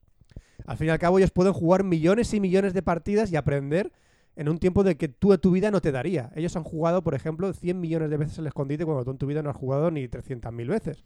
Un pequeño detalle. Musk, como dices tú, es monje y Musk es almizcle. Pues el señor Musaka, Te va bien. Me El va señor bien. Musaka, me va bien. pues al fin y al cabo, eh, estos hombrecitos empezaron a aprender a encontrarse. Y cuando ya los hombrecitos que se escondían se escondían demasiado bien, les empezaron a dar objetos para que utilizaran los otros para empezar a saltar eh, paredes, para encontrarlos y empezar a mirar desde arriba y eh, utilizar rampas para entrar a sitios donde ellos se estaban escondiendo. Entonces, también los que se escondían tenían que volver a aprender a esconderse para que los otros no les encontraban. Por lo cual, ¿qué hacían los que la inteligencia que se escondía? Pegarles. le quitaba los objetos, se los escondía y decía, ahora yo te escondo los objetos, he aprendido a esconder tus cosas, me escondo con ellas y tú no puedes No, en utilizarlas. serio, ¿no, ¿nos da miedo todo esto? Sí, da miedo No, cuando pero- llegas pero a un punto en el Boston, que cuando... eh, Boston, ¿cómo es? Boston, Boston Dyna- Dynamic. Dy- Dy- Dynamics. O sea, hay robots que dices tú, "Host- o sea, Es esto te jodido. mata y no... O sea, decir... Es jodido eh. cuando llegaron a una partida en específico que está documentada en YouTube, en el cual cuando un robot, o sea, cuando una inteligencia artificial estaba intentando encontrarla mediante unos objetos que le habían escondido, pues eh, al final ellos también aprendían a utilizar otros objetos, a arrastrarlos y a subirse a ellos. Y lo que pasó era sorprendente, que eso como estaba era un universo creado por humanos, la inteligencia artificial lo que hizo fue un, utilizar un bug, un error de la programación en el cual se golpeaba a sí mismo con el objeto, hacía que subía la rampa cuando no podía subir la rampa y hacía como que entraba dentro de donde estaban escondidos la inteligencia artificial. Por lo cual, eso el humano no lo pudo predecir nunca que iba a pasar. Pero la inteligencia artificial pudo encontrar al sujeto B y estaba marcado como check. He encontrado la inteligencia artificial B. Pero eso no estaba permitido. Por lo cual digo, hostia, un humano genera una serie de, de casos en el que dice, yo voy a enseñarte a jugar al escondite, pero si te lo he prohibido encontrarlo y tú has aprendido a no encontrarlo, ¿por qué lo has Pero es encontrado? Claro, casuística, pero- es decir, al final es... Claro, no, no, pero has encontrado una cosa Sí. que no puedes controlar. Pero eh, es, a ver, es evolución. Sí, sí, lo que justo, pasa justo- que justo evolución. es- lo, es- lo que es- pasa que lo que nosotros tardamos como especies eh, En conseguirlo. millones de años Exacto. De hecho, incluso ralentizamos gracias a la tecnología. ¿No? eh, eh, eh, la Ellos lo han hecho en cuestión de semanas. hacerlo muy rápido. Lo han hecho en cuestión de Entonces, semanas. lo- los mismos casos, más rápido. Es como yo qué sé, la ingeniería genética para lo del. ¿Cómo es, es Cris? ahí lo de- esto para lo, para lo de las verduras y todo esto de CRISPR. CRISPR, ¿cómo se llama? Esto que es para, para edición genética. ¿Es CRISPR? Creo que se llama. No lo sé, o sea, ahora mismo no sé de qué estás Las leyes hablando. de Mendel. No, no, no, no, no, no, no. Esto que utilizan para el tema de, modificar eh, genéticamente cosas y es en plan de que van exactamente al gen exacto, lo modifican y antes tenías, por ejemplo, para hacer el de pasar del sí, tomate al jitomate Claro, en, en pero México aquí el lo tomate hacemos normal. desde, la- pasan mil desde años. los albores de los tiempos. Lo Claro, han hecho. Lo que pasa que nosotros Pasaban mil años para lo hacemos evolu- más rápido. evolucionar la fruta y ahora tardas, pues, a lo mejor meses. Lo hace Es que Monsanto, lo que de es una, creo que es por una el tema de compañía maligna. genética, para el tema de. mm, De hecho, todos productos. los bichos estos venenosos que os explico eran evolución. Entonces, Sí, pero es aprender de a hacer hecho- cosas que no Y sabían. los, que, y los que no funcionaban se descartaban. O sea, directamente morían y no se reproducían. Pero es que a nivel de, de, de esto de corporaciones malignas pasa eso, porque toda la vida el hortelano plantaba patatas, sacaba. Le salían 100 patatas, cogía 20, las guardaba y al año siguiente plantaba 20, salían 100 y así tenía patatas toda su puta vida. Ahora con las super patatas de las compañías que te venden las semillas y que solo funcionan sus patatas porque son las únicas que los bichos no se comen, eh, no te quedan patatas para. Monsanto. No te quedan patatas luego para, para volver a plantarlas, porque si tú coges esas 20 patatas y las guardas, al año siguiente esas patatas no crían más patatas. O sea, no Pues- crían, no, Pues lo no dicho, generan más patatas. realmente, y ahora mismo con los ordenadores que hay ahora mismo también cuánticos, ¿sabéis lo que es un ordenador cuántico? Sí. Sí. Bueno, pues Sí, más o pero, menos hay que- gente, hay gente- esto. pero hay gente que no. Bueno, hay gente que no da igual. Son ordenadores muchísimo más rápidos que cuadriplican la segundo, velocidad actual que tiene un ordenador. Es muy sencillo. Lo que comentaba antes Fran. eh, al final, cualquier imagen, dato, cualquier cosa que ves en tu ordenador están hechos de ceros y unos. Totalmente. Aquí no son ceros y unos, son muchos más. Son mucho más. Es Son- como ceros y uno y desdoblas el uno y el cero. Son, o sea, básicamente es un ordenador funciona con pasa corriente o no pasa corriente, Al- 0 eh, o 1, cero, uno. y esto es las dos cosas a la vez. Exacto. 0, 1, 0, 1 y cuadrado al cuadrado. Ni, sí ni no, sino Por lo cual, el procesamiento es cuatro veces más rápido por cada dos bytes que hay. Lo que Y quiere eso es decir que- exponencial y exponencial real. Lo que quiere decir que pueden evolucionar mucho más rápido. Estamos muertos, No, chicos. de hecho, este, este El el ordenador cuántico, 4 se va a ver mejor que el de Witcher 3. este ordenador cuántico que dicen que tiene Google, lo tienen prácticamente congelado. O sea, No, pero lo vende ya. IBM y lo- se vende, o sea, ya están en realidad. En realidad existen. Lo tiene Google y IBM y lo tienen, los tienen congelados a menos X grados, no sé, menos 46 grados, no sé cuánto. Y han hecho ya cálculos que se suponían que no podían haber hecho en millones y millones de años un ser humano. O sea, una cosa bárbara. Bueno, casos en los que la inteligencia artificial también ha ganado un humano, porque aquí la inteligencia artificial tuvieron que pararla porque dijeron, vale, ya ha utilizado un error para encontrar una inteligencia B que no nos esperábamos este caso. Pues también eh, la inteligencia artificial en los últimos años, desde 2017, ha estado jugando a videojuegos contra los humanos. Y dices, ostras, ¿una inteligencia artificial puede manejar realmente recursos que son en tres dimensiones como si fuera un humano? La respuesta es sí, y mejor que tú, y mejor que los jugadores profesionales. De hecho, ríete tú de Deep Blue, del que jugaba al ajedrez contra... Porque Deep Blue al final son Karpov. matemáticas. Claro. Eso era capacidad de procesamiento muy rápida. Era una capacidad. Y además, él hizo. Él demandó a la compañía de Deep Blue por tongo. Porque él incluso hizo jugadas que decía que eso no había podido ser de un ordenador. Que dijo que eso era de un humano. O sea, hay una cosa, si lo queréis leer, hay un caso súper curioso. La controversia de, de los partidos de ajedrez con Deep Blue. A ver, Watson también, la inteligencia de IBM, ha jugado contra, contra los concursos de Jeopardy. Y también ha jugado a otros juegos de mesa también contra humanos. Y todos los, las veces los humanos a veces han ganado y a veces han perdido. El caso que más me gusta, a mí, por ejemplo, es uno que se llama el de OpenAI, que es también del Musaka. que jugó contra los humanos del Dota 2, contra el equipo OG, que es el equipo que ganó el International. Y ganó todas y absolutamente todas las partidas que jugó de Dota 2 contra los campeones del mundo internacionales. OpenAI también la entrenaron para jugar al, al, al StarCraft, o fue AlphaStar, no, AlphaStar. AlphaStar de la, de la inteligencia artificial desarrollada por DeepMind. O sea, esta compañía o esta inteligencia hizo ganar a, las mejores, a los mejores jugadores de StarCraft y solo entrenándolos durante una semana. Cogieron la gente de StarCraft y dijeron, mira, vamos a coger a estos señores de AlphaStar, los vamos a traer y van a jugar contra el mejor jugador que tenemos de Europa. Lo vamos a entrenar durante una semana únicamente, durante siete días. Eh, entrenaron, y, pero, únicamente podía jugar una raza de, Star, StarCraft, que eran los, los protos, creo. Evidentemente jugaba con esa ventaja, pero él jugando con su misma raza uno contra uno, jugaron cinco partidas, el humano perdió las cinco partidas. Y dijeron, bueno, eh, esto ha sido segmentado, ha sido únicamente con un tío, vamos a hacerlo con otro tío, que es un coreano, que es el triple mejor, que tiene más APMs. APMs es el... pulsaciones por minuto, accio- acciones, acciones por minuto que tú puedes hacer. Entonces regularon las acciones por minuto que podía hacer la máquina contra el humano y volvió a ganar. La máquina, entrenándolo únicamente 14 días únicamente. Volvió a ganar. Ponlo, sí, total. No vamos a hacer el programa ninguno ya. Ponlo, ponlo. Vaya, vaya. Vaya empate técnico que tenemos para el siguiente programa. El reloj es nuestro enemigo. Sí.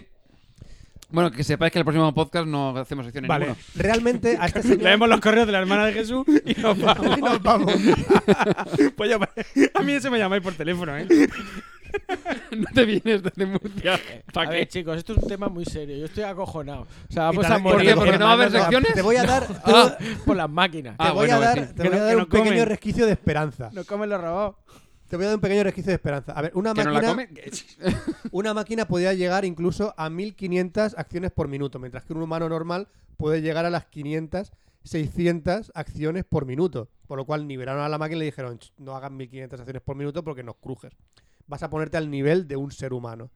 Aún así, haciéndola a 500, 600 acciones por minuto, vieron que la máquina era muchísimo más eficaz a la hora de tomar decisiones que un ser humano. Por lo cual, de 5 partidas, la máquina ganó 5. Por lo cual, la máquina actualmente en StarCraft estaba 10 a 0 contra los humanos. Pero llamaron de nuevo a mano y dijeron, vale, únicamente podemos jugar a los protos y vamos a hacer con otro sistema de cámaras diferente. Tú sabes que las cámaras lo que están haciendo es capturar con el sistema Pix2Pix, van descomponiendo las imágenes y van conociendo el territorio y van tomando decisiones en tiempo real y tomando acciones. Vale, vamos a tomar otro sistema de cámaras y vamos a volver a entrenar a otra raza para que te gane a ti humano con otra raza, para ir profundizando en la toma de decisiones con otro, otras partes del videojuego. Algo pasó en la partida número 11. ¿Qué pasó? Que perdió la máquina contra un ser humano. Fue la única vez que ha ganado un ser humano a una inteligencia artificial.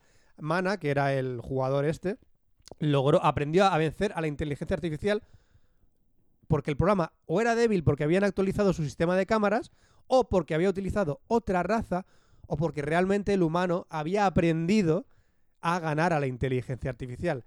A día de hoy no han vuelto a hacer el experimento y han parado eh, las batallas de Alpha Star contra los humanos, como diciendo, ojo, algo ha pasado, hemos hecho un 10 de 10, algo ha pasado en la 11 y están ahora mismo reprochándoles como, no es que hemos cambiado el sistema de cámaras, no es que aprendió a la técnica que tenía la inteligencia artificial y siempre hacía un patrón, no es que era una raza que no teníamos entrenada.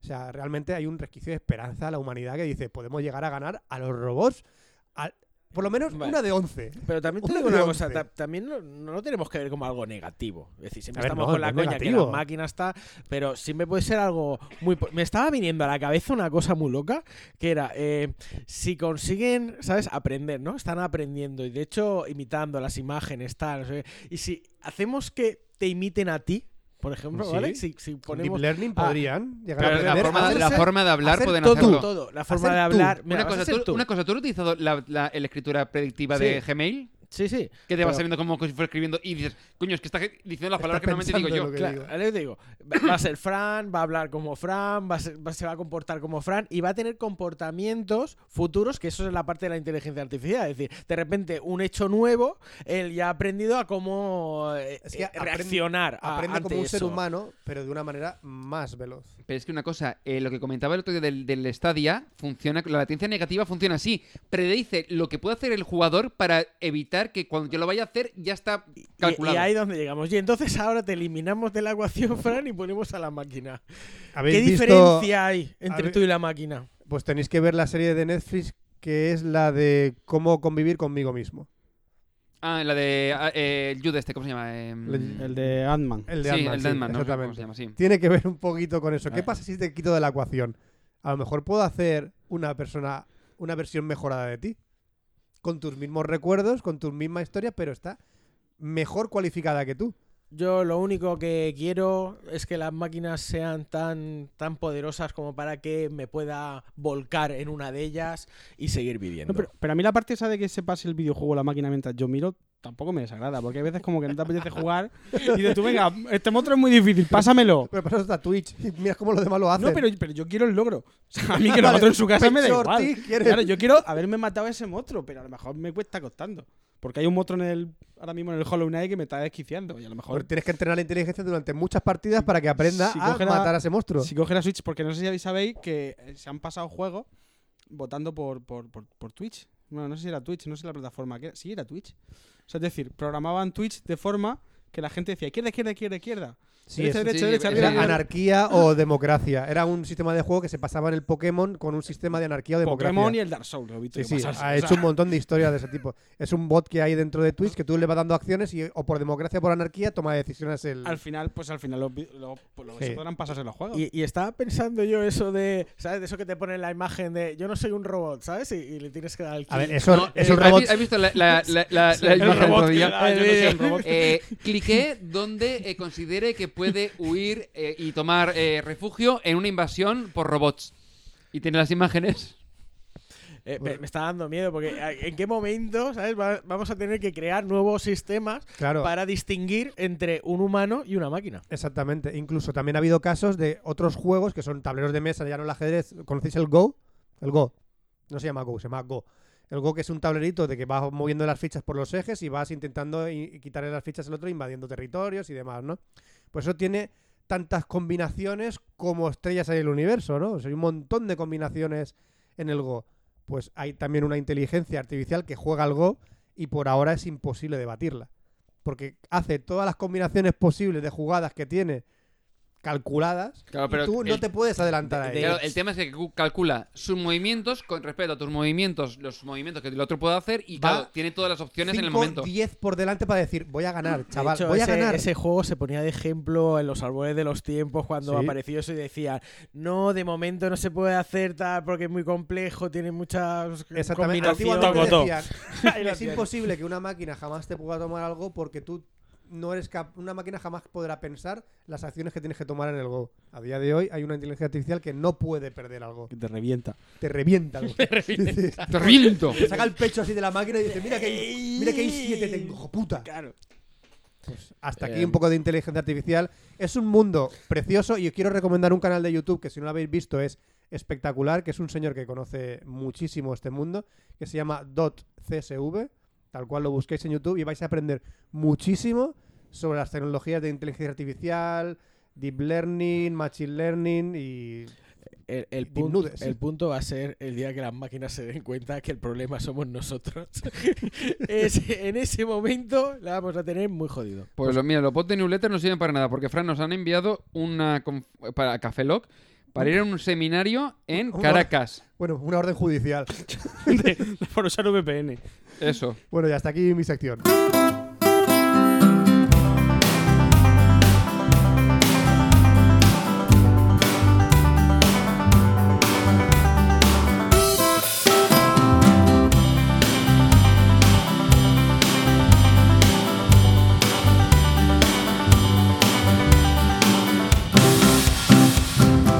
Antes de irnos, vamos a saludar a nuestro oyente del mes, que nos escucha desde Daegu en Corea del Sur. Bueno, No de- sé, A- Anchor nos dice que, tenemos un oyente de- desde ahí. Después de la sección de las VPN, no me creo nada. De nada. hecho- ese tío es de Albacete. Ese tío de Albacete, pero ha saltado el servidor a, a- a Alaska, a, a Nueva York, a Londres, a, a Seúl y a Corea del Norte. De hecho, retamos a los oyentes de Anchor a usar la VPN más loca que encuentren y que sabe de dónde coño salen. Así no sabemos de dónde nos están escuchando. Todos utilizando VPN de pago, pues no hay manera de saber dónde vienen. Vivimos en una ¿Hay alguno de. Molosia? Molosia. Ostras, pues no Estaría sé. guay una VPN de Molosia. No, porque va a salir Molosia aquí en los países. Voy a- yo soy programador y no me pongo a picar países de esa mierda, de esa índole, dentro de mi código. Sale Gibraltar, no va a salir No, Molosia. mi base ver, de te- datos no está mancillada Pero que por te esos vas a países. GeoNames, tío. Te vas a GeoNames, pillas la base de datos y a tomar por culo. Que le den a... Si Geonet tampoco lo tendrá. ¿Tú crees que un señor tiene tiempo de actualizar esa puta base de datos de países de mierda? Mejor sí, yo qué sé. Que No. países, países de mierda que hoy están y mañana no. Ah, también, Eh, verdad. también, ¿eh? Yo como programador Actualizan, no... actualizan. Pueden añadir y quitar. Que no, que no. Que no, que están no pasando gasto, que no gasto el sueldo de una persona en hacer esas putas basuras. Bueno, chicos, después de habernos pasado todo el tiempo, todos el tiempo establecido para las secciones, eh, ¿nos merecemos algún castigo?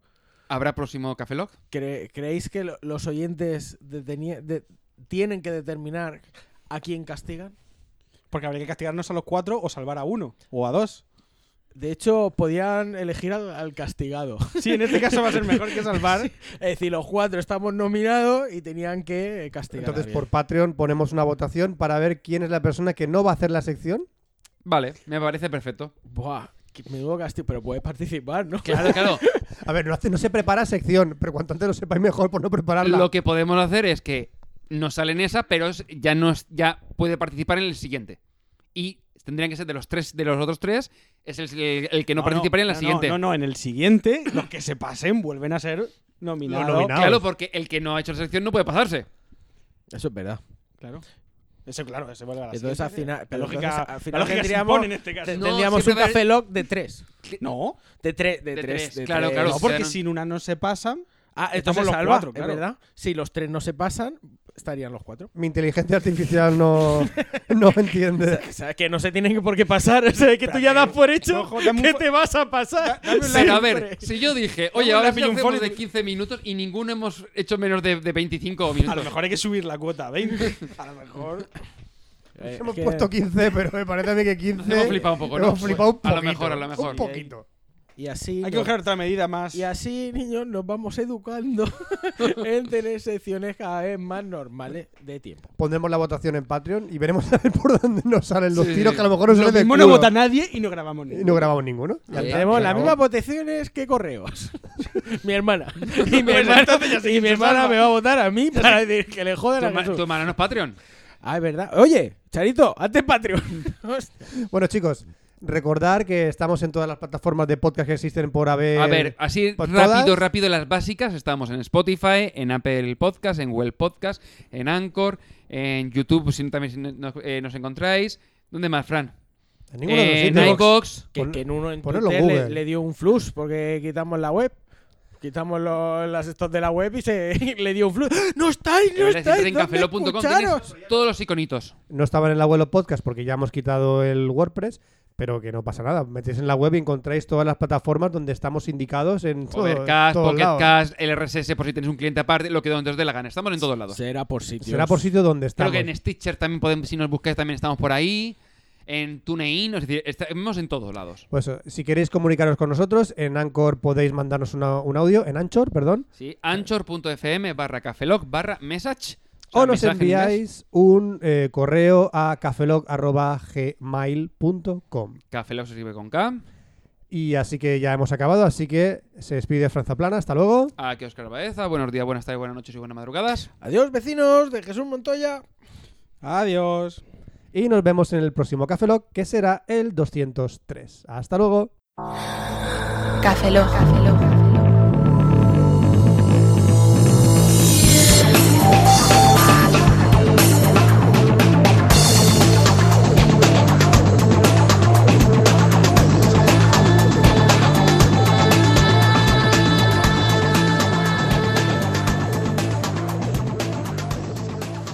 Cafeína en formato podcast. ¿El dragón se come?